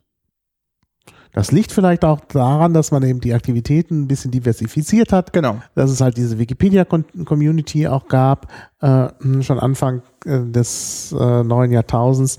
Und das hat dann doch dazu geführt, dass also mehr äh, Frauen da auch unterwegs sind. Ja, also auch, finde ich auch, weil die Themen, wie gesagt, breiter geworden sind. Ich denke, für viele Frauen, die halt jetzt nicht so technisch begeistert sind, ist so der, der Zugang zu so einem Hackerspace erstmal so im, immer mit Fokus. Es ist irgendwie immer was mit Technik. Aber ich denke, erst Mhm. beim zweiten oder dritten Mal hingucken, ähm, entdeckt man auch, dass es nicht nur Technikfokus ist, obwohl natürlich in erster Linie das gemacht wird, gell? ganz klar. Ja, ja, ja. Ja, ja in, äh, in Berlin gab es ja auch mal tatsächlich äh, so, ein, so eine Aktion, da sollte ja ein äh, Kultur-Hackerspace gegründet werden. Mhm. Und dann ist das aber, glaube ich, nicht wirklich, das hat dann nicht wirklich stattgefunden am Ende. Aber es gab da mal so einen Aufruf. Okay, das ist dann eher für Art and Beauty oder Art and kulturelle. Beauty, naja gut, Art and Beauty ist natürlich auch ein Aspekt von, von Hackerspaces. Kann man auch sehr schön sehen. Also bei meinem ersten Hackerspaces-Vortrag habe ich zum Beispiel ein Foto gezeigt aus dem äh, aus dem NYC-Resistor. Resistor, ja. äh, also dem Hackerspace in New Ja, York, ja. also einem Hackerspace in New York, Mhm. also dem wichtigsten, also jedenfalls der, der so ein bisschen auch äh, dieses deutsche Element der Hackerspaces aufgenommen hat. Mhm. Ähm, da hängt danach zum Beispiel ein Clubmate-Plakat rum. ähm, Nur echt mit Clubmate-Plakat, ja. das, das äh, ist übrigens auch nochmal ein interessanter Punkt. Äh, die, die, der deutsche Sprachraum und die Hackerspaces. Also ähm, Ja, und, und da gibt's halt auf dem Bild unheimlich viel Art and Beauty zu sehen. Mhm. Also das ist, äh, ist schon ein ganz wichtiger Aspekt. Ähm, ja, also natürlich ist die Idee der Hackerspaces nicht unbedingt ursprünglich aus Deutschland. Also ich habe ja über die Geschichte der Hackerspaces auch so diesen Vortrag gehalten. Ja. Also sicherlich so die, die, die, die Urmutter der Hackerspaces ist sicherlich der Model Rail Genau. Road Club beim MIT Ja. gewesen. Ähm, aber also hin zu den modernen Hackerspaces hat, glaube ich, Deutschland schon eine wichtige Rolle gespielt. das sehe ich auch so. Ich glaube, dass ähm, dieser ähm, beim MIT dieser, dieser Start war sozusagen ein themenbezogener Raum. Das, Hm. glaube ich, ist bei uns in Deutschland andersrum gewesen. Bei uns Ja. hat sich erst, sage ich mal, dieser diese Räumlichkeiten erstmal für Allgemeinaktivitäten gemacht und Hm. dann sich themenbezogen sozusagen abgegliedert. ja. Und ja, in den USA ist es genau andersrum gewesen. Man war erst Andersrum, genau. genau für eine Thematik Das ist ein sozusagen. interessanter Aspekt. Ja. ja. Und ähm, ich glaube, diese Hackerspace Kultur kommt natürlich auch sehr stark geprägt durch ähm, den Chaos Computer Club, also durch Mhm. die ganzen Vereine, die halt irgendwelche Räumlichkeiten hatten und dann diese Räumlichkeiten nicht als klassische Vereinsräume, wo halt irgendwie, keine Ahnung, Tisch und Stühle drin sitzen, um halt Mhm. irgendwelche Vereinsthemen zu machen, sich entwickelt haben in Bereiche, wo halt einfach noch mehr gemacht wird. Und aus diesen Mehrbereichen ist dann, glaube ich, sozusagen dieser Hackerspace entstanden Hm. Mit den halt den erst den allgemeinen Themenschwerpunkten, also erstmal wie gesagt einen Raum zu schaffen für auch für andere Dinge und dann wie gesagt dann erst später sozusagen die, Spezi die Spezialisierung in verschiedene ähm, ja Sub-Hackerspaces, Ja, ich einfach ein mal. interessanter Aspekt. Also ich glaube, dass bei den Hackerspaces natürlich auch Berlin eine besondere Rolle gespielt hat. Ja, Also die Seabase, der immer so als Vorbild. Und es lag natürlich auch, die Entstehung der Seabase und dann auch der anderen Hackerspaces am Anfang lag natürlich auch an der günstigen Immobiliensituation in Berlin. definitiv. Und äh, dass dann hier viele Leute hergekommen sind, die eben auch was Neues machen wollten. Ja. Und das hat natürlich dann ausgestrahlt Mhm. international. Sodass man dann wieder so ein Modell hatte, an dem man sich orientieren konnte für äh, Hackerspaces überall in der Welt. Man hat ja gesehen, dass ähm, auch anfangs in die Seabase ja auch viele Leute gekommen sind und gucken, wie wird das gemacht und dann Mhm. diese Idee auch mitzunehmen und in anderen Ja. Städten, Ländern einfach dann zu verbreiten. Also da haben wir, glaube ich, oder hat die Seabase da auch ganz gute Arbeit geleistet, um einfach ähm, zu missionieren, ne? zu sagen, pass auf, Mhm. hier gibt's sowas und das könnt ihr auch, weil es ist nicht schwierig, sowas zu tun. Mhm. Ne? Genau. Ähm, und dann halt auch diese Kultur dieses Hackerspaces dann ähm, in die Welt rauszubringen. Natürlich auch mit dem Vorteil, dass sie sich dann auch so geöffnet haben und zu sagen, okay, natürlich den Mhm. Leuten, die vorbeikommen, wir zeigen euch, was wir hier machen, Mhm. wie wir es machen. genau. Und das einfach dann, wie gesagt, dass die es einfach mitnehmen können und ähm, ja, auch das selbst hin, hinzubekommen. Mhm. Genau. Na sicher, ich meine, die Hackercamps und der Kongress und so, also der CCC hat da sicherlich einen großen Anteil. Denke ich auch. Also das kann man nicht anders sagen. Und ich glaube, das ist auch, ich meine, warum ist der CCC so erfolgreich? Das liegt hier, glaube ich, auch genau an der, ähm, an, an dieser dezentralen Struktur und dass man überall auch direkt mitmachen kann. Ja. ja das ist, glaube ich, schon nochmal ein wichtiger Aspekt. Das sehe ich ganz genauso. Ja. Und vor allem du auch, ähm, der CCC ja auch mit seinen zentralen Veranstaltungen genau diese Leute ja zusammenbringt. Mhm. Gell? Und, und Mhm. ähm, ich will gar nicht äh, wissen, wie viele ähm, Chaos-Treffs oder Hackerspaces sich gegründet haben, weil sich die Leute aus der Region das erste Mal auf dem Kongress, auf dem Camp getroffen also haben. Im Grunde ja auch beim, beim Backspace. Ich habe da zwar die Piratenpartei vorhin so lobend erwähnt, aber ohne den Impetus, da gemeinsam auf dem Camp irgendwas zu machen und das Camp Village, was wir dann da hatten, wäre es ja auch nicht so gekommen, wie es gekommen ist. Genau. Ja. Und ich denke, das ist halt äh, eine ganz gute Plattform, wo halt sich Leute treffen Mhm. und dann sagen, komm, das können wir auch. Und das Schöne ist ja, da man merkt ja so auch von unseren Mitgliedern, die kriegt mal jemanden einen anderen Job in einer anderen Stadt und dann fährt er sozusagen oder zieht in diese Stadt rein und bringt den Spirit und äh, vielleicht auch schon die Erfahrungen, die er mit einem anderen Hackerspace gemacht hat, einfach auch in diese Stadt mit und dann hilft es auch da vor Ort sozusagen die Kultur da weiter zu fördern und solche Sachen auf die Beine zu stellen, weil wie du schon sagtest, du bist halt immer nach Erlangen gefahren ähm, Ja. Und hast Genau. gesagt, komm, es wäre auch schön, wenn es irgendwas hier gäbe. Ja, und es ist einfach viel schöner. Äh, Ich meine, das, ich meine, in Erlangen fahren ist es auch nicht so. Die, die Entfernungen sind da ja in Franken nicht so groß. Äh, da ist man, da ist man relativ schnell in 20 Minuten mit dem Zug. Aber es ist natürlich schon so, wenn man das praktisch direkt vor der Haustür hat, Ja. ist es so viel angenehmer. Ganz genau. Ja. Ja, wir müssten vielleicht noch ein bisschen über die Ausstattung der Hackerspaces äh, sprechen. Wir hatten ja schon gesagt, die haben alle so einen Chat. Äh, und hier wurde gerade noch im äh, in unserem Chat, wir machen ja auch auf IRC, äh, wir chatten ja auch auf IRC, da hat äh, Orbit erwähnt, dass es natürlich ein Türsystem gibt. Und Mailinglisten. Und Mailinglisten, ja gut, Mailinglisten müssen wir jetzt nicht besprechen, dass es Mailinglisten gibt. Ähm, das ist jetzt eine ganz neue Tendenz, dass Leute keine Mailinglisten mehr haben wollen. Ähm, aber äh, Mailinglisten ist halt eine abgehangene Technologie, die Ja. gibt's äh, überall. Das ist jetzt nichts spezifisch Hackerspaciges. Aber die Türöffner. Ja. Kannst du mal was zu den Türöffnern sagen? Warum ist das so was Besonderes? Ja, das ist halt äh, so ein Problem, ist halt, dass das ja so ein Shared Space ist und wenn man da so eine Eingangstür hat, natürlich da jetzt nicht unbedingt jeden einen Schlüssel geben muss, dann wieder einsammeln, dann verliert jemand einen Schlüssel und so weiter. Das ist alles ein relativ, ja, großer, komplizierter Overhead, wie man ja sieht, wenn das so ist mit so Schlüsselsystemen in Firmen. Und man möchte sich ja diesen riesen Overhead ja nicht antun und ähm, möchte natürlich auch da flexibler so Räume betreten und nicht immer Schlüssel dabei haben und hast ihn mal vergessen oder wie auch immer. Ähm, darum haben viele Hackerspaces sozusagen ein elektronisches Schließsystem. Mhm. Erstmal A, weil es eine technische Spielerei ist, ganz cool, weil, ja. und zum Zweiten, weil es einfach bequemer ist. Man kann sozusagen mit ähm, dem, kann auch mit dem Handy oder wie auch immer, ähm, oder mit dem Laptop oder mit anderen technischen Geräten einfach dann die Tür zu diesem Hackerspace öffnen. Mhm. Und das ist halt ganz praktisch, weil du halt dann nicht diesen ganzen Overhead mit Schlüssel hin und her hast, sondern kannst es dann halt relativ elegant mit einem Device lösen, was du eh mal dabei hast. Mhm. Genau. Aber das ist schon, schon eine schöne Sache. Da gibt es verschiedene Systeme. Das Bamberger finde ich Super, gut. genau. Ich werde das mal verlinken. Ähm, das ist natürlich auch mal so ein Stück weit abhängig, ähm, wo diese Räumlichkeiten auch sind. Ähm, zum Beispiel jetzt im CCC Mannheim haben wir das Problem, wir sind in einem, ähm, ja, in so einem großen Bürogebäude und ähm, da sind zum Beispiel Türen, die von dem ganzen Flur bedient werden.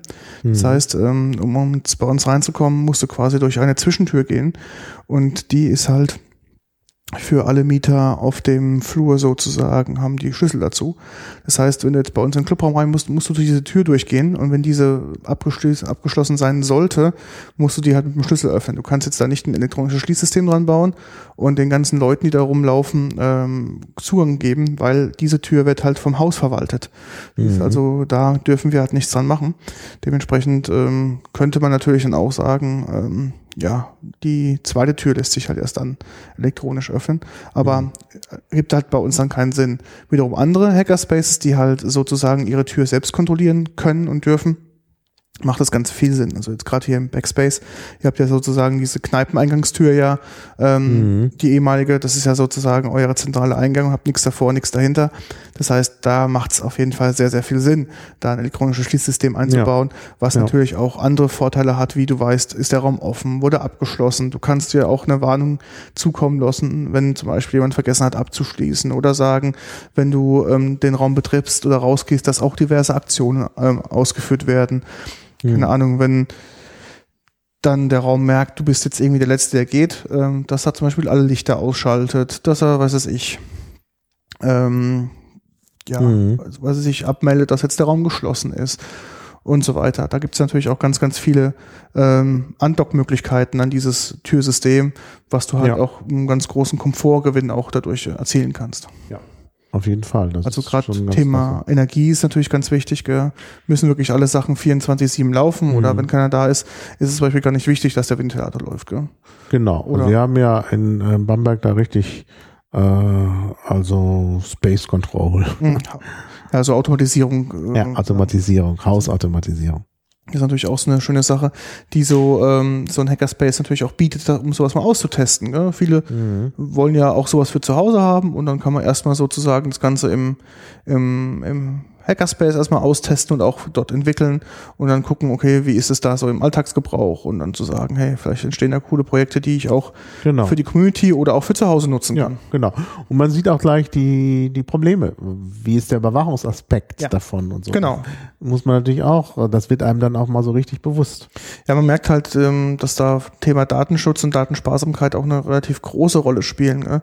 Also wie zum Beispiel bei uns, ähm, wir erfassen, weil es halt Leute gab, die es nicht wollten, ähm, nur generell ist der Raum geöffnet, ja, nein, nicht wie viele Leute da sind. Ähm, weil halt gesagt haben, nee, auch wenn ich alleine da bin, äh, möchte ich halt äh, trotzdem, dass der Raum geöffnet ist, aber nicht sagen, dass ich nur alleine bin. Ne? Hm. Ähm, das ist einfach so, waren so Punkte, die man halt gesagt hat, okay, wie macht man das dann, gell? Mhm. Erfasst man dann irgendwie elektronisch oder nicht oder wie auch immer. Dann kommen natürlich auch diese Diskussionen auf und dann überlegt man, okay, was wäre dann eine Lösung, um da halt auch relativ datensparsam so einen Status zu Genau. vermelden. Genau. Naja, das sind schon interessante Aspekte. Ja, so Raumtemperaturgeschichten sind ja auch meistens sehr Genau. interessant, gell? Es sind alle Fenster zu. Alle Fenster zu, genau. Genau. Das wird gerne vergessen. Da möchte man natürlich erinnert werden Ja. und so. Oder wenn mal einer vergisst abzuschließen, muss auch irgendwie automatisch gleich abgeschlossen werden. Ja. Das wäre auch wichtig. Ja, und so, so Sachen gibt's halt. Das ist halt alles äh, vorgesehen. Ja, so ein Hackerspace ist, glaube ich, auch ähm, relativ interessant für Leute, die halt ähm, irgendwie Diebstahl betreiben wollen, weil da steht ja meistens ähm, Technik, die man sich gemeinsam angeschafft hat. Keine Ahnung, so CNC-Fräse, 3D-Drucker, Mhm. ist ja teure Geräte. Ja. oder große Genau. Fernseher oder große Monitore. Ähm, dementsprechend möchte man das natürlich auch vor, ja, vor Fremdzugriff sozusagen schützen. Auf jeden Fall. Deshalb, also das will man schon machen. Ganz klar. Ja, ähm, wollen wir uns noch einen Hackerspace ansehen? Ja, hast du da so einen speziellen Vorschlag? Ja, ich finde zum Beispiel Freiburg sehr interessant. Ja. Da war ich auch kürzlich. Mhm. Und ähm, ja, äh, der Hackerspace äh, Freiburg, der ist halt identisch mit dem CCC Freiburg. Mhm. Ähm, und also es geht um Freiburg im Breisgau natürlich. Äh, und das Interessante ist schon, wenn man hinkommt, obwohl das vielleicht nicht immer so sein wird, die sind in einer ehemaligen Fußgängerunterführung. Stimmt, ja, genau. Ja, du gehst da also zu dem, ich glaube, Siegesplatz heißt der, ist ja, ähm, oder Siegesdenkmal, da ist irgendwie das Siegesdenkmal, ich weiß gar nicht, wie der Platz heißt. Äh, und dann muss man runtersteigen in die Fußgängerunterführung und da ist, dann, da ist dann der Hackerspace. Genau, das ist Also das ist schon, man muss das schon wissen. Wenn man einfach nur die Adresse hat und sucht, wird dann Und- wahrscheinlich verzweifelt. Genau, dann steht man da oben, ja. Ja, und äh, das ist schon ganz schön. Aber da sieht man auch genau das typische Problem. Weil das ist ein cooler Raum und da ist auch ein Jugendzentrum und so, aber äh, es ist alles schon sehr beengt. Ja. Also es ist äh, so eine ganz kleine Werkstatt, da ist eine Tür, die man nochmal extra schließen kann. Mhm. Äh, und davor ist dann so ein äh, Plenumstisch, Ja. wo man halt ein Plenum machen kann. Und äh, ja, gut, wenn dann Vorträge sind, können sie einen anderen Raum nutzen, da im Jugendzentrum. Aber ich finde es schon eng und die suchen, glaube ich, jetzt auch einen, einen neuen Raum. Also das Typische bei Hackerspace ist die Raumsuche. Kaum hat man einen Raum, ist er schon wieder zu klein. Wenn es gut läuft, dann muss man halt einen neuen.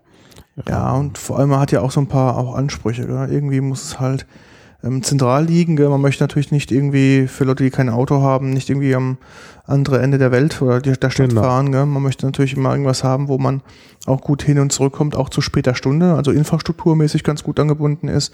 Mhm. Ähm, natürlich auch ähm, so in einem Wohnhaus hat sich erzei- äh, gezeigt, so ist eher schlecht, gell? Ja. weil halt ähm, dann doch die Aktivitäten ähm, meistens so ähm, 24-7 äh, gehen und das finden halt dann die, Mhm. die Einwohner im Haus dann nicht so gut. Das Genau. heißt, das sind auch so Problematiken, die man halt äh, Mhm. dann aus dem- genau Ja. aus, ähm, ausmerzen muss. Und dann kommen halt genau die, die Probleme am Anfang, wie du schon sagtest, ist man, kann man sich das gerade so leisten mit seinen 5, 6, 7, 10 Leuten und dann wächst es so stark und dann hat man vielleicht auch Räumlichkeiten angemietet, die gar keine Expansionsfläche bieten. Mhm. Ja, das heißt, dann muss man den ganzen Space umziehen und das ist meistens ein relativ großer Aufwand. Mhm. Das heißt, man muss da irgendwie alles abbauen, den neuen Space, die ganze neue Technik wieder einbauen und so weiter und so fort. Das heißt, Gut, das kann auch eine Herausforderung sein. Ja. Also das ist, denke, ist ja nicht nur finanziell ja, eine klar. Herausforderung. Das ist ist Ja. halt, ja, ist halt immer ein relativ großer Aufwand. Und ähm, klar, aber irgendwann muss man halt einfach diesen, diesen Schritt gehen, weil natürlich, wenn auch dann irgendwie kein Platz mehr ist, dann kommen auch keine neuen Leute. Die kommen halt irgendwie dann zwei, drei Mal und sagen, ey, es ist so gerammelt voll, die kannst nicht mal richtig atmen oder irgendwie irgendwas sehen. Und dann ähm, hat man auch teilweise die Problematik, dass man sich dann sozusagen die Zukunft damit auch verbaut.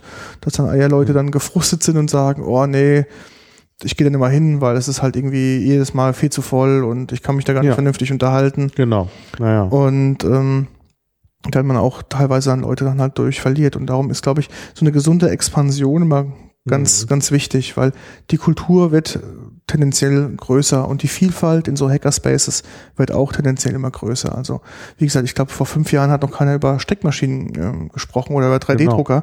Heutzutage ist es eigentlich Genau. Ja, fast 3D-Drucker sind fast überall. Ich Genau, wollte das- gerade noch zu, zu äh, äh, Freiburg sagen. Also hat Freiburg hat natürlich auch verschiedene Dinge, die man immer wieder findet. Zum Beispiel im Vorträge, äh, Key-Signing-Partys Partys, ja. und so. Und in dieser Werkstatt, von der ich vorhin sprach, steht natürlich auch ein 3D-Drucker. ne? Also irgendwie ist das auch jetzt schon Standardausstattung. Mhm. Ja. Also man hat auch immer so ein, bei, bei Hackerspaces dann so einen Blick in die Zukunft. Was wird alles nochmal, was, what is the next big thing? Mhm. Genau. Und das äh, hatte ich ja vorhin schon mit den Podcasts angedeutet. Mhm. Und eben 3D-Druck ist eben auch the next big thing. Ich glaube, es ist auch, man merkt auch so die Evolution, wie das dann praktisch ähm, so reintropft. Gell? Erstmal hat man halt im Hackerspace sich gemeinsam, also mit auch gemeinsamen finanziellen Mitteln, sich so ein Gerät zugelegt oder, ge oder gebaut. Gell? Zu dem Zeitpunkt gab es ja noch vielleicht noch gar keine Geräte, die man einfach so out of the shell kaufen konnte. Und äh, mittlerweile hat man dann gesagt, okay, es ist mittlerweile ist es jetzt irgendwie massentauglich, gell? Und jetzt ist das alles in den Hackerspaces drin und mittlerweile auch bei vielen Nerds einfach auf dem heimischen Schreibtisch, gell, steht so ein 3D-Drucker. Genau. Weil sich das sozusagen jetzt äh, ist einfach so normal geworden, dass man halt einfach jetzt so ein Ding auch zu Hause betreibt. Ähm, so genauso ist es halt mit diesen ganzen CNC-Fräsen und so weiter. Gell? Das war, hat alles sehr, sehr viel Geld gekostet. Also ganz, die ganzen Industriegeschichten waren halt so extrem teuer. Dann haben sich ein paar kluge Hacker einfach mal zusammengetan und gesagt, komm, das können wir irgendwie nachbauen in kleiner, besser, schneller, schöner. Und dann hat man halt auch in so Hackerspaces das genutzt, um einfach sowas auszuprobieren, zu bauen. Ja, dann ist es irgendwie äh, verbessert worden, äh, optimiert worden. Dann stand es halt in diesen Hackerspaces drin und mittlerweile sagen Leute, na, naja, wenn das Ding hier steht und nicht so teuer ist, kann ich mir auch eins für zu Hause eins bauen. Ja, und Mhm. kann so meinen täglichen Bedarf vielleicht damit sogar abdecken. Ja. Und dann sieht man halt so, so Dinge, wie du schon sagtest, Hausautomatisierung. Wenn du dir so viele Sachen ähm, anguckst, was es so auf dem Markt gibt, äh, ist ähm, ja vieles vielleicht, ähm, was sehr interessant ist, aber man sieht halt, wie, wie das, was für Potenzial in diesen Sachen drin steckt in so einem Hackerspace, Ja. ne? weil dann viel, viel mehr Leute einfach auch drauf ähm, damit rumspielen und damit Mhm. Dinge tun. Und dann sieht man auch ganz schnell, was so die Vorteile, Nachteile, Probleme dieser Geräte sind. Also man hat da natürlich eine viel, viel größere kritische Masse, die sich auch sowas anguckt. Ja, ganz genau. Das ist in der Tat, äh, ja, also man, man sieht eben, das ist wieder dieser Enabling-Effekt, Genau. Den es, äh, den es gibt. Also das ist schon auf jeden Fall ein ganz wichtiger. Stream ist gerade weg, sagst du ja. Nee, ist schon wieder da. Ist schon wieder da, Also es okay. war, ich weiß nicht, ich vermute, das war die Telekom-Trennung. Ah, Disconnect. Äh, es war, äh, ich konnte das hier auch sehen. ja. Also das sagte, habe ich sofort, bin ja auf zum Nicecast gegangen und dann zählte er hoch, äh, Login failed Ja. und nach drei Sekunden war Login da. wieder da. Ah, okay, ja. Also vermutlich war das die Telekom-Trennung. Also das sind halt so Dinge, die passieren. Ja. Tut mir leid für die Hörer im Stream. Die müssen natürlich dann fünf Minuten warten, bis wieder alle Server gesynkt sind. Aber gut, die Hörer, die es nicht als äh, die es nicht als Stream hören, die werden ja jetzt nur unser Gerede darüber Genau. haben. Gut, also wir, wir hatten äh, CCC Freiburg äh, erwähnt, also klein, aber fein und auch Ja. ganz weit weg. Und da sind wir auch fast in der Schweiz. Genau. Äh, da gibt's natürlich auch Hackerspaces in Basel. Ähm, da war ich allerdings nie, deshalb kann ich da wenig dazu sagen. Ich war auch nicht da. Äh, gehen wir mal nach Österreich. Österreich. Da gibt's ja nun auch einen ganz berühmten Wien, Ja. in der Rathausstraße. Ja, Rathausstraße. Ich war, Das Meta Lab. genau, ich war zwar nicht da. Warst du nicht da? Nee. Oh, Es lag ja immer daran, dass ähm, alle Vorstandssitzungen, die in der Schweiz, äh, in, in, in Österreich stattfinden, wollen immer abgelegt wurden. Ja. Hätte ich gesagt, wäre es eine gute Sache gewesen. Ja, da müssen wir mal hin. Also wir müssen mal einen Ausflug nach Österreich machen äh, und auch ins, äh, also dahin. Also kann man ja auch mal im kleineren Rahmen machen. Äh, also das MetaLab.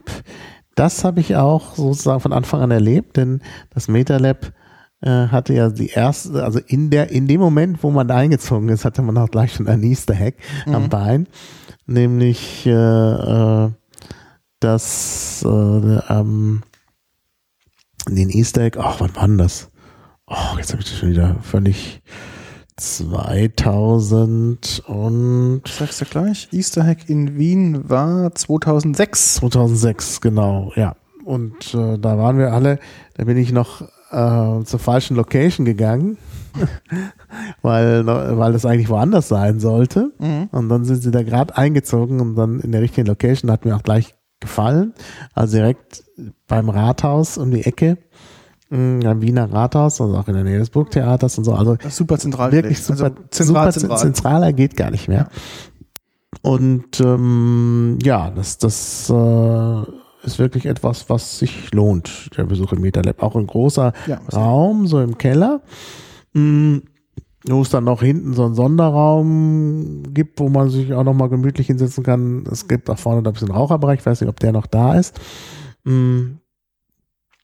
Und dann eben der große Hauptraum und dann noch so eine kleine Bar und so. Also wirklich äh, auch ziemlich, ziemlich nett.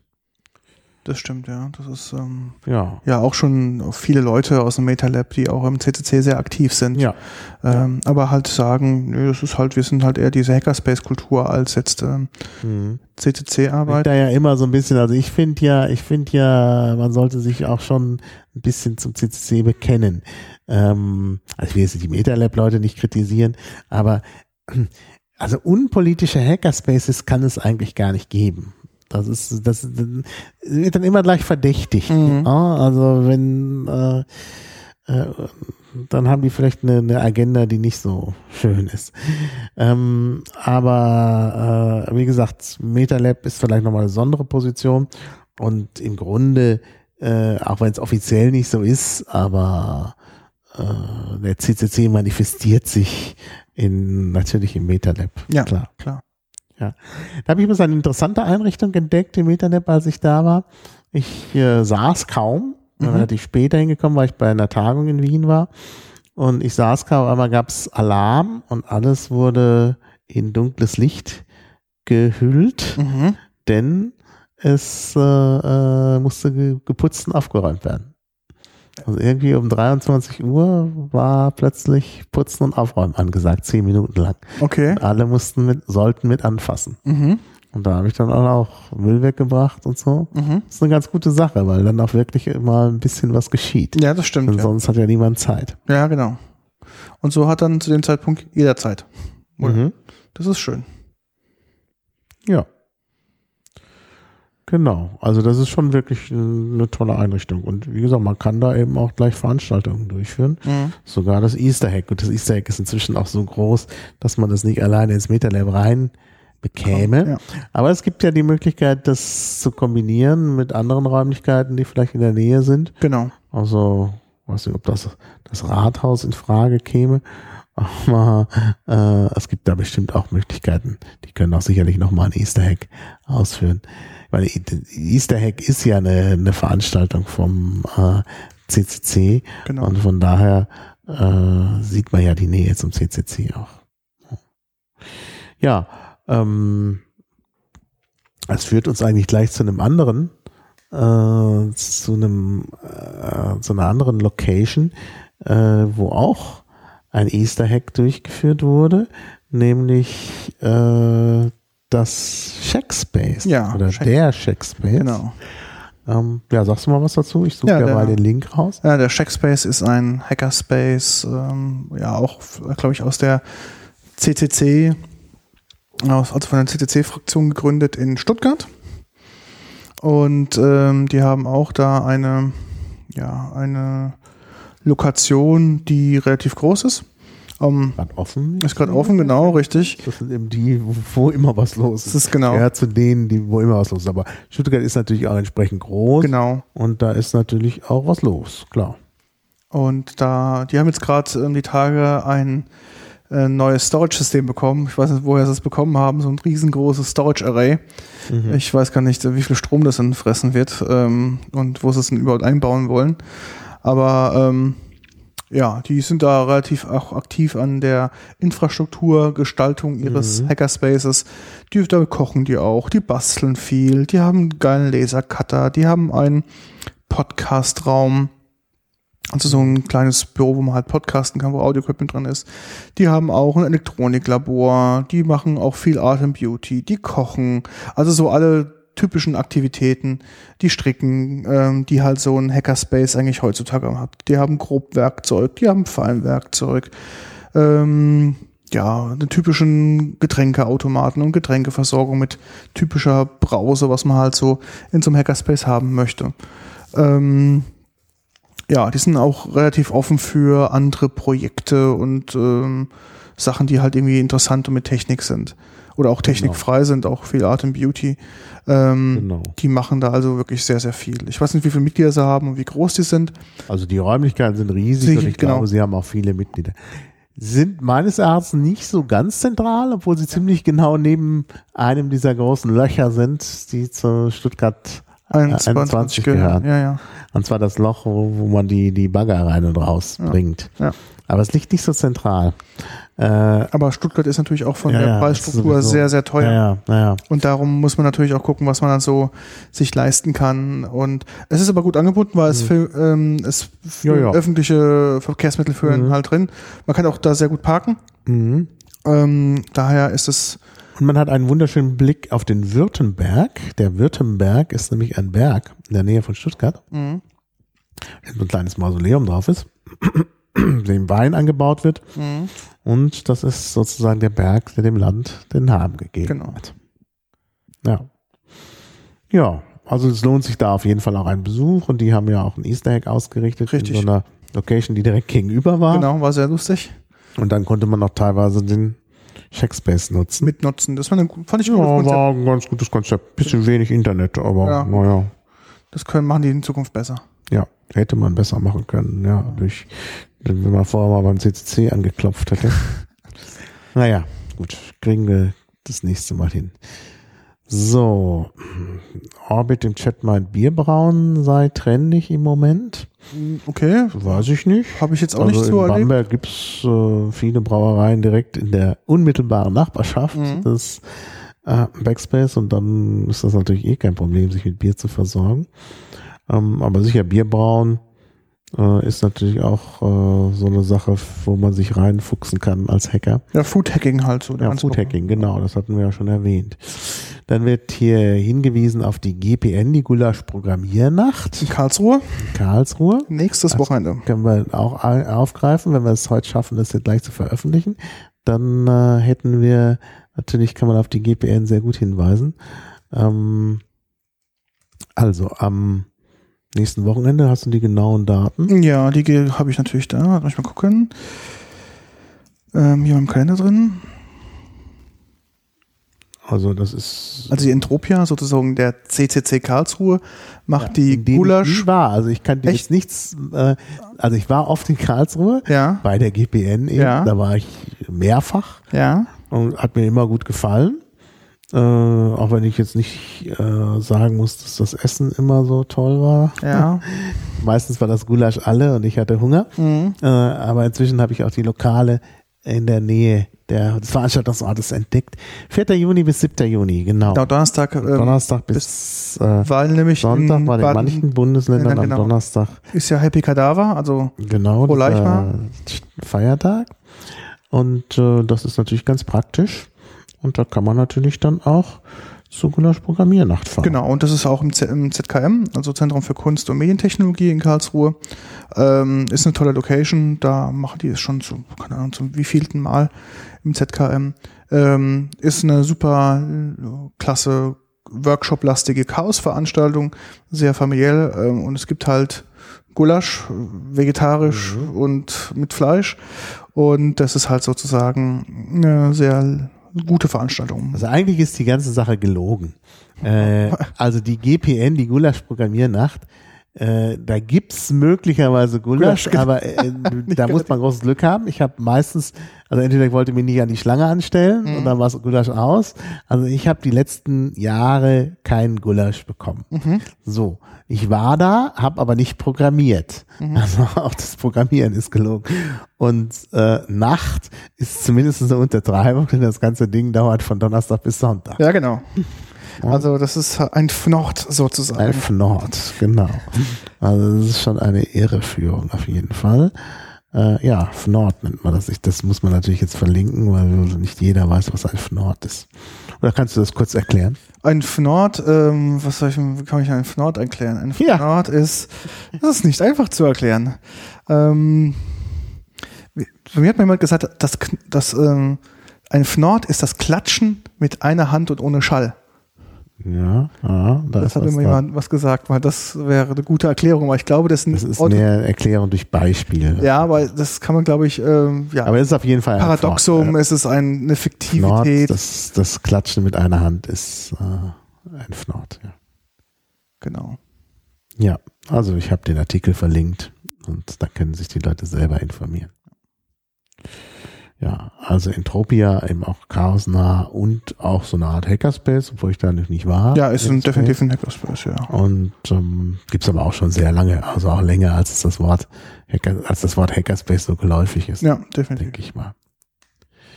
Ja, welchen Hackerspace sollen wir uns noch angucken? Welchen kennen wir noch gemeinsam? Vielleicht noch einen jungen Hackerspace. Warst du schon im Netz 39 in Magdeburg? Nee, war ich noch nicht. Okay. Ja, Kenne ich zwar viele Leute und die Ja. haben mich auch mehrfach eingeladen. Ich habe es aber noch nicht realisieren können. Ähm, ich war ja schon mal da. Dann erzähl du. Also schon, glaube ich, schon viermal. Einmal, als wir wirklich gerade den, den Raum sozusagen bekommen haben. Dann zwischendrin mal. Bedeutet den Netz 39? Ähm, also Netz 39 ist, also 39 ist die Postleitzahl von Magdeburg. Ah, verstehe. Und ähm, darum hat man das, glaube ich, Netz 39 genannt. Ähm, ja, ist halt auch ein Hackerspace, der relativ zentral in Magdeburg gelegen ist. Ähm, ja, hat ähm, auch mehrere Räumlichkeiten. Ähm, hat sozusagen, es hat ein großes Schaufenster, das war also mal ein Laden, wo man halt ähm, ja, Sachen kaufen konnte und ähm, ist halt Nur in Mainz, Wiesbaden. Ja, stimmt, ist auch ein also Laden. In Wiesbaden ist ja auch ein Laden. genau.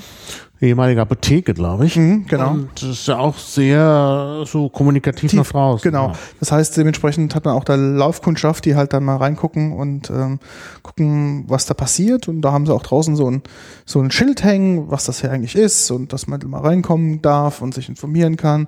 Und die haben halt auch so den Bereich, typischen Chill- und Lounge-Bereich. Dann so Arbeitsplätze, wo man halt basteln und bauen kann. Natürlich auch eine Küche, ähm, auch natürlich äh, sanitäre Anlagen, auch mit Dusche. Ähm, dann ja halt ja Fräse, 3D-Drucker, alles was dazugehört. Mhm. Und ähm, liegt halt in Magdeburg. In Magdeburg gibt's ja leider keinen Chaos-Treff oder eine CCC, ähm, also so- keinen ERFA. Und die sind jetzt gerade dabei, sozusagen auch einen in, ja, in den Räumlichkeiten des Netz 39 zu gründen, weil die halt doch alles sehr, sehr starke CCC-Themen halt machen und Ja. ähm, da bietet sich dann an, dass, dass man einfach da die, die Leute, die ja eh schon die Schnittmenge sind, sozusagen, dass die dann noch vielleicht ein, Mhm. noch, ein, ja, noch einen Verein gründen und dann da. ja. Die müssen auch einen Verein haben, das Ja. ist so ein Hackers. Ja, und, aber ich glaube, es wäre geschickter, wenn man mal einen zweiten hätte. Mhm. Da, ähm, weil die haben halt dieses Problem, dass viele Leute sagen, ja, wir möchten halt irgendwie nur Hackerspace, wir wollen hier ein bisschen basteln, löten und so weiter. Ähm, habe jetzt irgendwie keinen großen Lust, da irgendwie CCC-nahe Themen zu Sachen oder automatisch Sport, weil ich ja basteln möchte, Mitglied Mhm. ähm, im CCC zu sein. Da gibt's ja so ein paar Leute, die das immer so. Das, das sag ich ja, das ist meistens, ich habe das in Hamburg gesehen, Mhm. das führt dann meistens zu einer, zu einer problematischen Struktur, dass dann irgendwie ähm, die Leute, die dann nicht beim CCC mitmachen, äh, vielleicht auch deshalb nicht mitmachen, weil sie vielleicht auch äh, seltsame ideologische Vorstellungen Genau, andere haben, die man eigentlich auch nicht im Hackerspace hat. Ja, richtig. Also naja, gut, weiß ich nicht. Ich will ja jetzt nicht Verdächtigungen machen, die nicht stimmen. Ähm, ja, Netz 39 ist aber schon CCC-mäßig aktiv geworden, denn sie haben den letzten Easter Egg mitorganisiert, Genau, richtig. der allerdings im Braunschweig stattgefunden hat. Ja. Und deshalb müssen wir jetzt natürlich auch Braunschweig erwähnen. Da gibt es nämlich auch einen Hackerspace, den Ja. habe ich bei der Gelegenheit auch besucht. Haben wir gemeinsam getan, ne? Da haben wir gemeinsam. Stratum Null. Stratum Null. Genau. Stratum Null natürlich, äh, weil in Braunschweig auch die Atomuhr ist, Genau. die ähm, für die NTP-Server Ja, genau. das Stratum Null darstellt. Und danach haben sie sich benannt, sind auch in so einem Industriegebiet.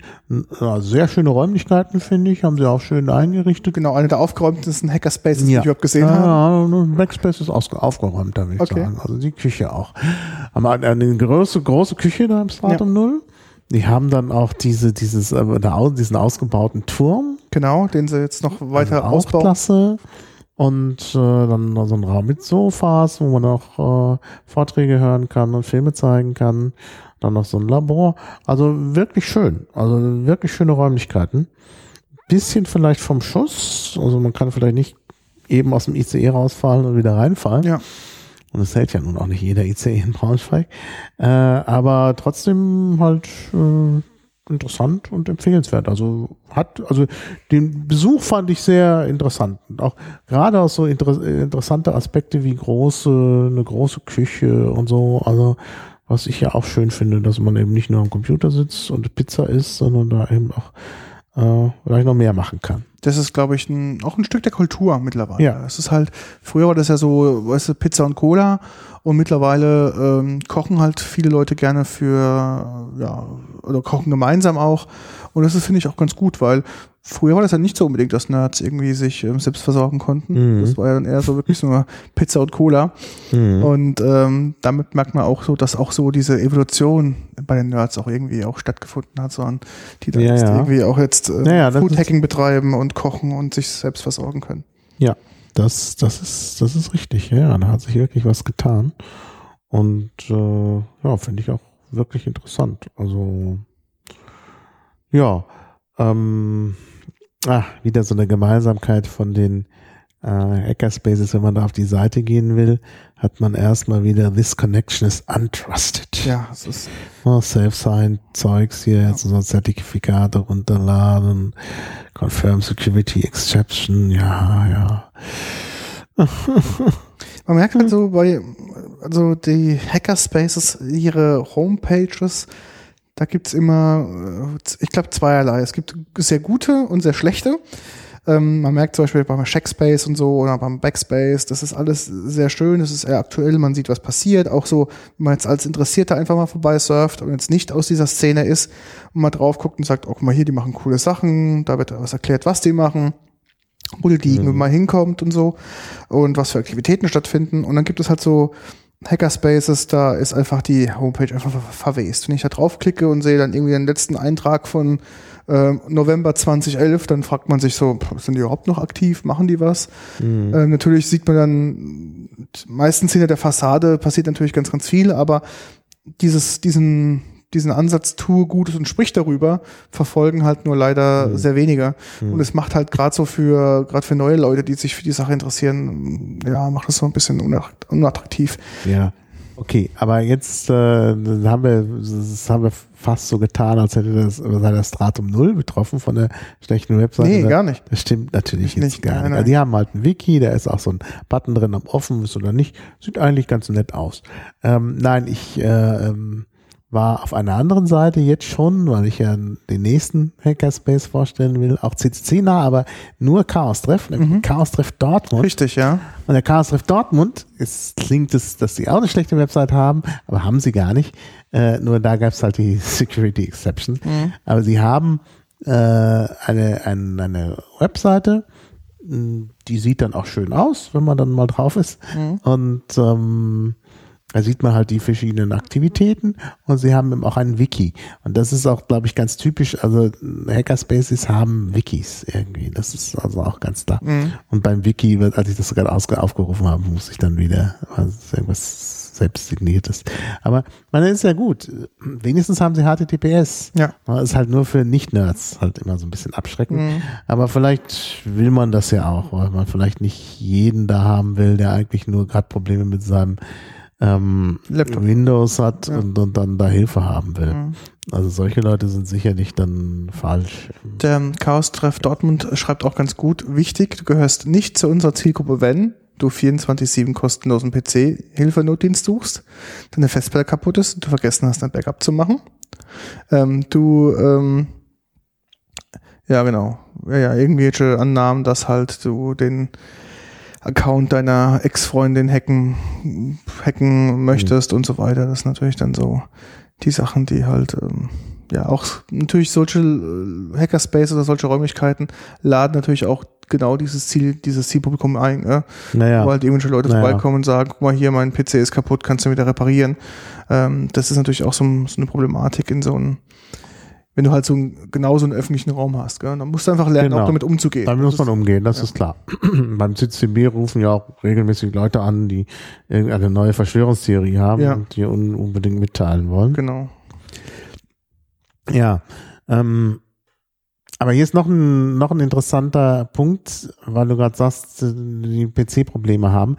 Was es aber allerdings gibt und auch in Dortmund gibt, ist das Repair-Café. Genau, das ist sehr und schön. das ist auch so eine äh, Erscheinung, die neuer ist. Das äh, kannte ich so vom Anfang meiner Tage in Hackerspaces auch noch nicht. Mhm. Und in letzter Zeit gibt es das fast überall, auch in Bamberg, dass man sich halt zu einer bestimmten Zeit trifft, das Repair-Café, wo halt Leute hinkommen können, die halt äh, irgendwie kaputte Elektronik mitbringen können und dann müssen sie das selber natürlich reparieren, aber Ja. man sitzt zusammen und tauscht sich aus und kann dann auch Hilfestellungen geben. Denn oft ist ja so, dass ganz typische Dinge immer kaputt sind. Ja, Lötstelle, irgendwie keine Lötstelle Ja. oder Kondensator kaputt oder sonst irgendwas, ja. nicht so schwer zu reparieren. Und ähm, in Bamberg gibt es jetzt sogar Leute, die sich mit Motoren auskennen und, und dann da auch wissen, also beim Motor, beim Motor geht immer das und das schnell kaputt und dann, ja, also da kann alles Mögliche repariert werden. Das ist eigentlich eine tolle Sache. Ich glaube, wir müssen, was wir nicht gemacht haben, wir müssen, glaube ich, nochmal das Wort Hackerspaces, Makerspaces, Fab Labs Genau, genau. umklären. Das, Das, wir wir, glaube hatten ich, schon die spezialisierten Hackerspaces, aber wir haben nicht wirklich den Unterschied zwischen äh, äh, so diesen, sagen wir mal, Familien genau. von Hackerspaces äh, erläutert. Ja, dann machen wir das doch. Ja, ähm, ich glaube, über Hackerspaces haben wir jetzt genug gesprochen. Ich glaube, das ist klar, oder? Mhm. Ja. Also, ähm, ja, dann äh, Makerspaces würde ich vielleicht mal drauf eingehen. Also für mich ist so ein typischer Makers. Makerspace, gibt es auch einen Wikipedia-Artikel dazu, ähm, ist für mich halt ähm, ein Hackerspace oder ein, eine Räumlichkeit, die ähm, den Fokus hat, einfach äh, Dinge zu erstellen, zu reparieren, zu schaffen, Mhm. also jetzt mit Beispiel 3D-Druck, mit Beispiel Textilien, mit Beispiel Kunst, mit ähm, ja, mit solche Sachen, wo halt einfach der Fokus schon im Namen ähm, gezeigt wird, dass es halt da nicht nur unbedingt um Computer oder Elektronik geht, sondern auch um halt ähm, ja um andere Dinge. Und zwar diese Dinge wohl so bedeutend sind, dass man sich auch namentlich da etwas ähm, ja, klar platz, platzieren möchte, sage ich einfach mal. Mhm. Ja, genau. Genau, ja. Gibt's gibt's einen Wikipedia-Eintrag? Nee, ich habe jetzt gerade keinen gefunden. Ähm, ob es ein Makerspace. Doch. Makerspace, Makerspace. in Klammern Hackerspace. Ja, ich weiß nicht, ob das so. Ähm, wird Was man sagt- umge Achso, da wird man umgeleitet, Umgeleitet. auf Hackerspace. was sagt die Englische dazu? Das ist natürlich nicht so schön. Ähm, naja, was heißt nicht so schön? Also man kann natürlich schon sagen, dass vielleicht Hackerspace so ein ähm, ja, doch bei auch bei der englischen Wikipedia werden Makerspaces Mit als äh, ja. Hackerspaces. als Hackerspaces ab, Mhm. aufgefasst. Siehst du das auch so, dass es eins ist? Nee, ich glaube, da ist nochmal ein, ein Unterschied. Also ich würde das auch deutlicher unterscheiden. Mhm. Ähm, und noch anders ist, glaube ich, ist, glaube ich, tatsächlich ein Fab Lab. Also Fab Lab, da gibt's dann sogar hier einen Artikel. Mhm. Also, ich glaube sogar in der deutschen Wikipedia. Nehmen wir den deutschen. Ähm, das ist wirklich, also Makerspace, das könnte sein, dass, bei, dass wir bei Makerspace äh, tatsächlich, sagen wir so, so, eine, so eine Mischung haben äh, zwischen FabLab und Hackerspace. Also gewisse wichtige, also der Community-Gedanke ist, glaube ich, äh, und auch der, der Gedanke dann vielleicht politisch zu sein, ist, glaube ich, beim Hackerspace und beim Makerspace schon vorhanden. Ja. Und beim, beim, beim FabLab vielleicht nicht. Also FabLab würde ich definieren so als offene Werkstatt. Man kauft sich irgendwie gemeinsam Equipment, was weiß ich, eine CNC-Fräse, ähm, 3D-Drucker und nutzt das sozusagen als, ja, als gemeinsame Werk, Werk, Werkstatt Mhm. oder Ressourcen, einfach um halt dann Dinge zu produzieren, was weiß ich, eine Fräse, eine Säge, was auch immer. Ja. Und das ist dann eher so, ja, das würde ich so als, als FabLab definieren. Genau, also Maschinen sind ja relativ teuer Genau. und deshalb äh, versucht, tut man sich halt zusammen, wenn es um teure Sachen geht. Da sind natürlich oft so, da steht hier auch, äh, die Charter ist das Selbstverständnis, also die Fab-Charter für Fab-Labs und gibt Leitlinien in den Bereichen Mission, Zugang, Bildung, Verwand Verantwortung, Geheimhaltung, äh, doch, Geheimhaltung und Geschäft. Aber man sieht schon bei Geheimhaltung und Geschäft. Also da ist, ähm, also es hängt natürlich vom jeweiligen FabLab ab, aber nicht zwingend ist ein FabLab ähm, so eine Einrichtung, die halt diesen ähm, ja Open oder Free, also diesen diesen diesen Gedanken an an freien Zugang hat. Also wen hat ja im Chat schon der Orbit ja gesagt, es gibt äh, auch äh, Hackerspaces, äh, die Eintritt nehmen, also irgendwo in der Schweiz ähm, finde ich jetzt problematisch. Also eigentlich, ich meine, ohne Geld geht's nicht, aber eigentlich ist immer dieser Offenheitsgedanke oder der, der, also nicht offen, sondern frei im Sinne von Libre. ne? Also das äh, ist, spielt eine Rolle. Ähm, auf jeden Fall bei den Hackerspaces und äh, bei den Makerspaces glaube ich auch bis zu einem gewissen Punkt. Natürlich ist so, auch wenn man, wenn man sich zum Beispiel einen Lasercutter kauft, der kostet halt viel Geld, dann macht man halt irgend so ein System, dass man halt Stunden abrechnet. Genau. Und, und, und das, das geht ja nicht anders. Aber ich denke eben, Hackerspace ist diese, also man wird, ich meine, das kann man in Deutschland schon aus Urheberrechtsgründen nicht, aber man wird ja nicht in Kinoabendveranstaltungen einen Eintritt nehmen. Ja, das, das, genau. das, geht äh, nicht. das geht halt nicht. Äh, und, äh, und beim FabLab sehe ich das manchmal anders. Also wenn man hier auch die Beispiele sieht in der Wikipedia, ähm, das sind dann sicherlich auch manchmal gemeinnützige Vereine, FabLab München zum Beispiel. Ähm, aber also ich sehe das oft auch so, dass eben das doch mal ein andere, dass dann Leute halt dass das schon anders funktioniert. Also in Erlangen zum Beispiel gehört ja das FabLab zur äh, Universität. Mhm. Ja, das heißt also auch, natürlich, die Universität ist natürlich auch zur Offenheit verpflichtet, aber eigentlich auch nicht jedem gegenüber. Ja, also da, ja, also ich, ich würde, ich, ich würde zum Beispiel zum FabLab, also ich bin jetzt nicht so der Bastler, deshalb ist, ist, ist das eh nicht so meine Welt. Aber ich würde zum Beispiel nicht zum FabLab in Erlangen gehen, ähm, weil ich denke, dass das schon eher mal für Studenten dort gemacht ist. Okay. Vielleicht auch für Mitarbeiter der, der, äh, der Friedrich-Alexander-Universität Erlangen, aber ich glaube nicht für mich. Ja, also weiß ich nicht. Also vielleicht schon, vielleicht sagen sie, ja, ist gar nicht so, aber ich würde mich jetzt in so einer reinen Studenten-Community oder einer Community, die vor allen Dingen von Studenten geprägt ist, an sich nicht Ich wohlfühlen. wollte gerade sagen, genau. Das Ja. ist, glaube ich, nicht die Peer-Gruppe, die man halt so Nee. erwartet, gell? Nee. Und deshalb, also das ist, das ist ja auch eine andere Finanzierung. Und es wird ja finanziert eben für die, eben für die Studenten äh, und nicht für, für alle. Ja, Oder ich lese hier gerade in der Wikipedia FabLab in Magdeburg an der Otto von Guericke Universität. Kein FabLab im eigentlichen Sinne, das für die Förderung von studentischen Unternehmensgründungen vorgesehen ist. Okay. Das ist natürlich äh, wirklich nicht, also das ist ja meilenweit vom Hackerspace entfernt. Ja, und auch so FabLabs haben auch so teilweise auch so definierte Öffnungszeiten, gell? Genau. wo man halt sagt, pass auf, da gibt halt irgendwie definierte Workshops oder da gibt's halt irgendwie Zeiten, wo du an die Maschinen dran darfst und das Ding ist Genau. halt irgendwie geöffnet von, keine Ahnung, 12 bis 18 Uhr und dann ist gut. Wenn man sich eben einkauft, hat man dann eventuell mehr Genau. Zugang und so, ja klar. Das ist dann sowas. Sowas gab es ja auch schon mal als, ähm, als Konzept, ähm, sowas wie offene Werkstätten. Du kannst dich Mhm. noch erinnern, Genau. gerade aus dem, ähm, also ich kann es jetzt nur aus dem Kfz-Bereich, das gibt Mhm, halt irgendwie klar. so, ähm, ja, sag ich mal, eine Halle mit so einer Hebebühne drin und so grundlegendes Werkzeug, wo du halt dein Auto hinbringen kannst, Ja. wenn du halt selbst reparieren willst. Du Genau. hast halt zu Hause einfach keine Hebebühne, gell? Genau. Und da kannst du halt dann irgendwie stundenweise dann diese, diese Werkstatt mieten oder diese Hebebühne mieten und zahlst halt einen kleinen Taler.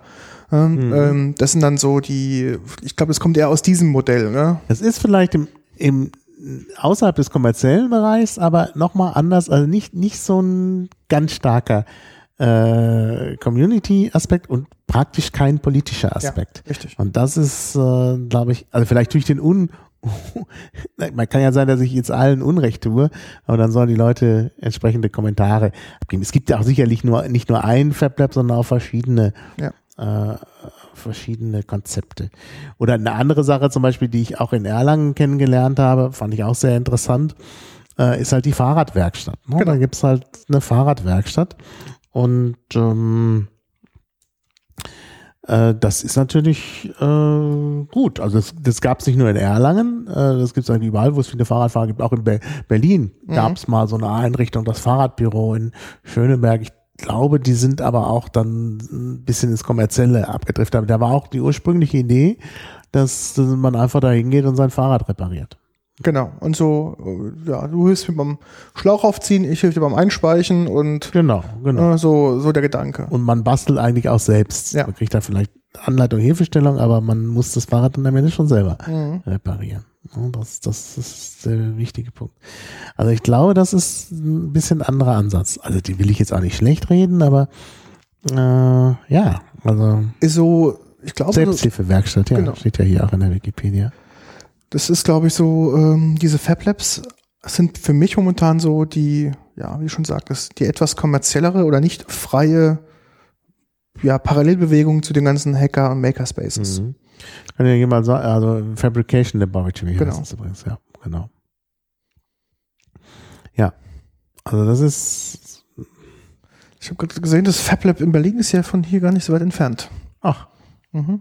Kann man Saarbrücker- anschauen. Muss Genau. meine Vor Vorurteile vielleicht überwinden. Ja, gibt hier ist in der Saarbrücker Straße 24. Also hier praktisch nur von der Schönhauser eine Querstraße sozusagen, die reingeht. Ähm, Naja, also ich bin ja zu den Hackerspaces durch den CCC gekommen. Das Mhm. heißt also für mich ist natürlich das politische Engagement auf jeden Fall Ja. im Vordergrund. klar. Ja? Und das meiste, was ich mache, auch in Bamberg, ich meine, na gut, ich habe da jetzt ein bisschen Python gemacht und mir da helfen lassen und so. Ähm, und, äh, und so, und ich möchte jetzt auch natürlich auch noch mal ein bisschen was anderes machen, äh, vielleicht auch ein bisschen mehr in die Hardware-Richtung, aber ich bin eigentlich schon da, also natürlich, weil mich das alles unheimlich interessiert, auch dieser ganze äh, dieser, dieser kreative Umgang mit Technik, aber ich bin eben auch da aus politischen Gründen. Also ich möchte eigentlich schon auch die Welt verändern. Ja, Ich, ich glaube auch in so einem, in so einem Maker-Hackerspace ist halt natürlich auch dann die, ähm, das, äh, das Wissen darum zu teilen, dass, also das, das Community-Gedanken bedeutend höher als in so einem Fab-Lab. Gell? Mhm. Ich glaube, als Fab-Lab komme ich mir mal so ein bisschen vor als, ja, das ist so ein Stück weit, ich nutze halt die Dienstleistungen einer Einrichtung, um halt irgendwie mein Problem zu lösen. Hm. Aber ich habe es nicht irgendwie, dass ich es mit einer Community mache. Genau. Das genau. ist so, ich glaube, das, da wird es schwerfallen zu sagen, keine Ahnung, ich möchte gern eine, eine offene Plattform für ein Stecksystem zum Beispiel machen, um halt Regale zu bauen oder sonst irgendwas. Ja. Das ist, glaube ich, nur möglich mit diesem freien Wissen, freien Zugangskonzept, was wir halt so ähm, ja so als politische Message auch irgendwie im Ja. CCC mit mit fördern, mittragen. Gell? Genau, genau. Und das ist, Also glaube ich, geht's. wo es halt in so diesen Hackerspaces einfach, wo das einfach auflebt, weil da kann man es auch einfach machen, ne? weil es halt da die Möglichkeiten auch dazu gibt. Mhm. Mhm. Ja, ja. Ja, steht ja, Wikipedia ist wieder aufschlussreich. Erzähl. Äh, mhm. In Industrienationen, also in, in, in nein, da muss ich schon von vorne anfangen. So helfen Fablets in Indien, Asien und Afrika lokale Probleme zu lösen und die Lebensqualität der Menschen zu erhöhen. Okay. In Industrienationen vermitteln Fablets technisches Know-how zum Beispiel für Kinder und Jugendliche außerhalb des regulären Schul- und Hochschulsystems und tragen so zu einer Erhöhung der Bildungsgerechtigkeit bei. Sicherlich ist das auch politischer Akzent, aber ist vielleicht nicht so umfassend. Kein Community-Akzent auf jeden Ja, Fall. der Community-Akzent Der fehlt. fehlt ja komplett. Gut, ja, also haben wir also jetzt auch abgehandelt. Diese Wortklärung. Weil ich glaube, es wird oft vermischt. Ne?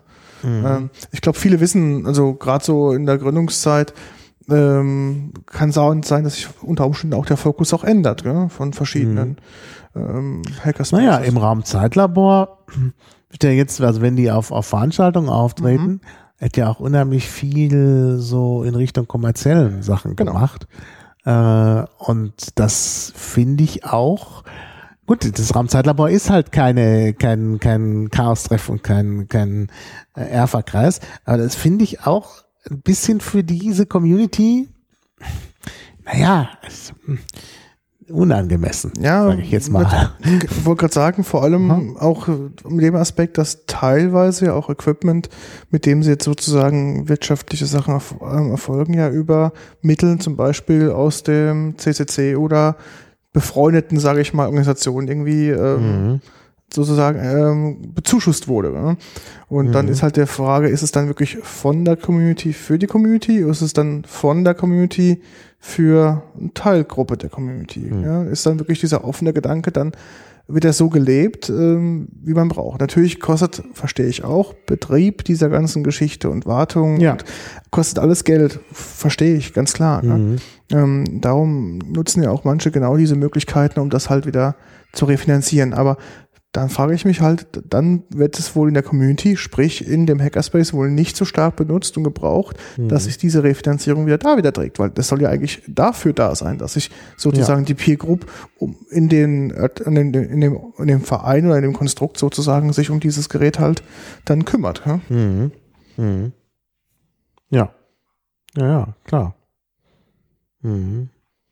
Naja, sicher. Also ich meine, das ist schon nochmal äh, der Unterschied. Also ich sehe gerade im Chat, schreibt auch einer, Makerspace liegt der Schwerpunkt auf der Produktion, Hackerspace liegt vielleicht mehr auf der Diskussion. Mhm. Natürlich gibt es Mischformen. Klar, eine jeder, jeder ähm, äh, also die, jede einzelne Einrichtung ist natürlich, äh, muss man natürlich für sich nehmen und das sind Genau. da wahrscheinlich immer Mischformen. Ja. Mhm. Aber ich meine, wenn ich, wenn ich meine Einrichtung gleich schon FabLab nenne, Ja. ist das natürlich auch eine gewisse äh, Eingrenzungen, Einschränkungen, ja das schon. ist, äh, ge- gebe ich da natürlich eine Botschaft. Ja. Wenn ich jetzt Hackerspace nenne, gebe ich eine andere Botschaft. Und bei Makerspace gebe ich auch wieder, dann sage ich eben so ein Zwischending. Also Genau. mehr Hardware oder bastelorientiert und ja. Ja. Ich wollte noch sagen, ähm, ich finde es völlig okay, wenn Hackerspaces zum Beispiel Kits erstellen oder Sachen löten und die dann irgendwie als ähm, im Sinne der Bildung, Volksbildung irgendwie dann weiter verkaufen, also zum, zum Selbstkostenpreis ja, sozusagen. Das ist ja auch Geld. Das ist auch vollkommen okay, gell? und dann irgendwelche Workshops damit anbieten und machen und tun. Das ist okay, aber ich habe so ein, so ein bisschen Problem damit, wenn halt Dinge äh, einfach, die vielleicht aus gemeinschaftlicher Ressource gekauft wurden, einfach Dinge dann produzieren und die einfach kommerziell dann verkaufen. Hm. Einfach nur, um ja, Profit draus zu machen. Das muss ich immer sagen, naja, es kann man so machen, aber ist halt dann kacke. Gell? Hm. Ja, ja, klar. Ja. Gut, ja, gibt es noch irgendwelche Aspekte, die wir erfassen wollen oder noch einen äh, Hackerspace, den wir vorstellen sollen? Ähm, jetzt haben wir schon gute Beispiele gemacht. Wie liegt man denn in der Zeit? Schon, ja, ja, auch schon, zwei Stunden. schon, schon wieder fast zwei Stunden am Quatsch. Also im Grunde haben wir ja fast. schon durch. Ich wollte jetzt überlegen, ob wir noch irgendwas Wesentliches vergessen haben in dem ganzen Konstrukt. Ähm, nein, wir haben genau ein bisschen was zur Geschichte erzählt, zur Definition. Wir haben einige vorgestellt mit Beispielen. Genau, wo Sachen. man dann ja auch sieht, wie breit die, die, Fülle der Projekte ist. Ja. Ne? Genau. Dass aber trotzdem viele Sachen mal sehr gleich sind, also viele Dinge. Ähm, Ich kann nur dazu aufrufen, gründet mehr Hackerspaces. Ja, und wenn ihr lokal schon einen habt, könnt ihr den auch unterstützen. Support your local hackerspace, Genau. heißt es immer so schön auf den internationalen Seiten.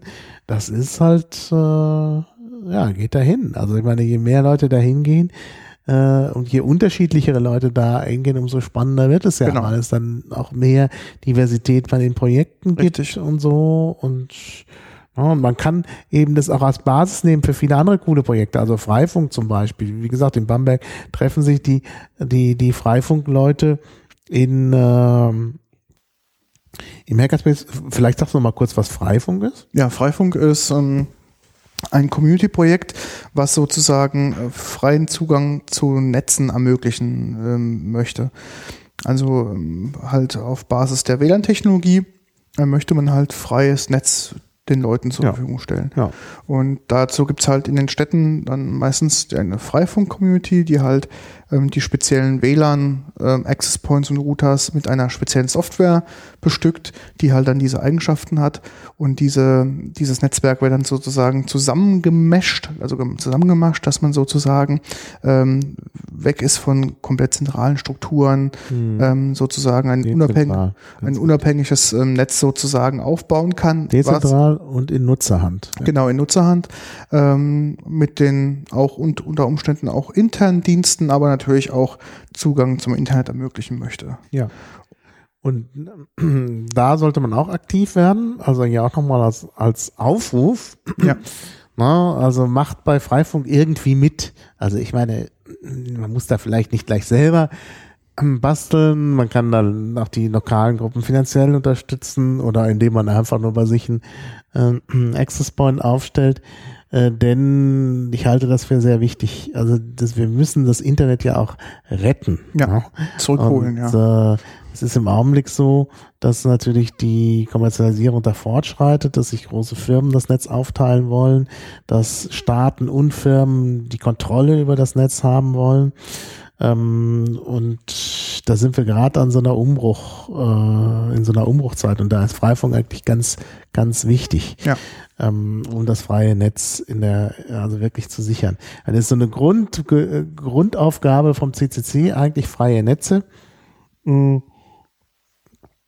Und ähm, das ist ein bisschen vernachlässigt worden einige Zeit, weil der CCC dann plötzlich erzählt hat, er müsste das verschlüsseln. Ja, Ähm, und dann sind wir halt leider irgendwie angekommen in einer Situation, wo es jetzt praktisch nur noch verschlüsselte Netze gibt.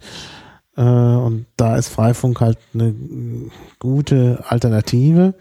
Und leider ist es so, dass die Politik gerade ein bisschen daran arbeitet, das zu verhindern. Dann heißt es ja, WLAN brauchen wir überall, flächendeckend am besten, aber natürlich von kommerziellen ja. Anbietern. Und äh, da, äh, wenn das so freifunkmäßig ist, dann, dann sind da böse Terroristen unterwegs und, und, und Kinderpornografen und so. Äh, und äh, das ist dann der Vorwand, eben auch gegen Freifunk vorzugehen, die Störerhaftung zum Beispiel. Also inzwischen gibt's halt Freifunkvereine, die auch als Provider anerkannt sind, Genau. aber das ist noch nicht wirklich sicher und noch nicht überall. Und die digitale Agenda hat ja nun äh, gerade in dem Bereich äh, WLAN, freies WLAN, eben auch äh, geschrieben, dass sich das eben beschränken soll auf kommerzielle Anbieter. Ja. Und deshalb muss man da jetzt was tun. Also ich halte das für, für einen der, der wichtigsten Aspekte unserer Zeit.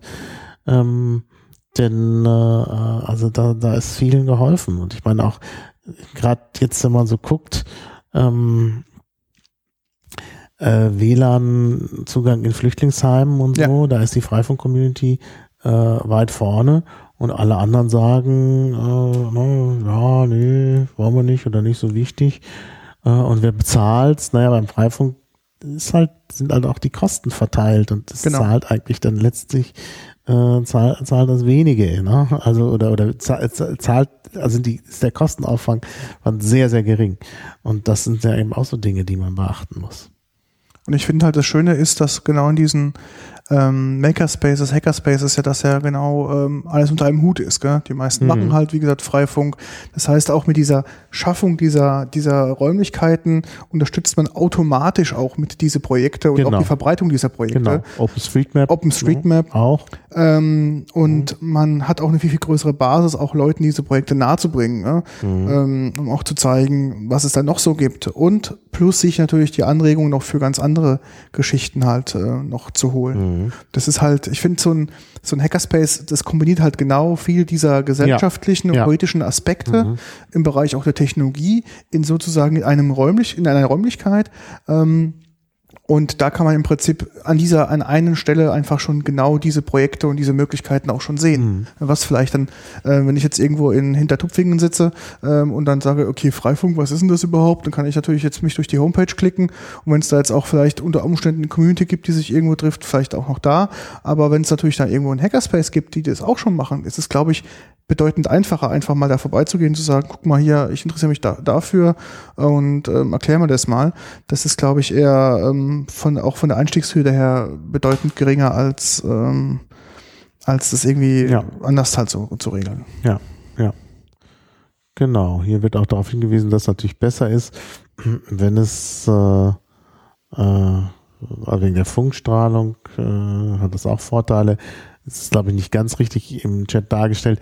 Es ist halt schon so, dass, dass wenn wir alle mit unserem G, äh, GMS da rumfunken, GSM. GSM, GSM, äh, ist sicherlich äh, besser, wenn man, wenn man das mit Freifunk macht, Mhm. weil weniger Strahl, Strahlenbelastung da ist. Ja, gut, ähm, das ist aber ein Nebenaspekt. Aber wie gesagt, die, die Hackerspaces bringen das, äh, bringen das alles zusammen. Und es ist natürlich klar, gerade in, in kleineren Orten, da kann man jetzt nicht für alles immer einen Verein gründen. Richtig. Und da hat man dann vielleicht einen Verein und der kann sich eben um verschiedene Dinge kümmern. Der kann dann den Freifunk machen und OpenStreetMap auch und kann den Rahmen dafür anbieten. Mhm. Das ist natürlich auch ein Vorteil. Deshalb Ja. ist so ein Hackerspace auf jeden Fall schon mal das Richtige. Wo es natürlich auch gut ist, wieder verschiedene Vereine zu haben. Denn gerade bei Freifunk, wenn es dann doch irgendein Problem gibt, ne, dann macht man halt so einen Verein zu und hat den nächsten. Genau. Also, Ja gut, aber es kann ja auch so ein Framework sozusagen, so ein Hackerspace sein, Mhm. dass man sagt, in diesem Hackerspace gibt es mehrere Vereine. Ein Verein, der sozusagen nur die Räumlichkeiten betreibt. genau. Eine Subkultur, die halt, wie gesagt, den Freifunk betreibt, aber in den Räumlichkeiten des Hackerspaces sich zum Beispiel So an ein bestimmten Verein ist ja auch, ja, ja, genau. trifft, genau.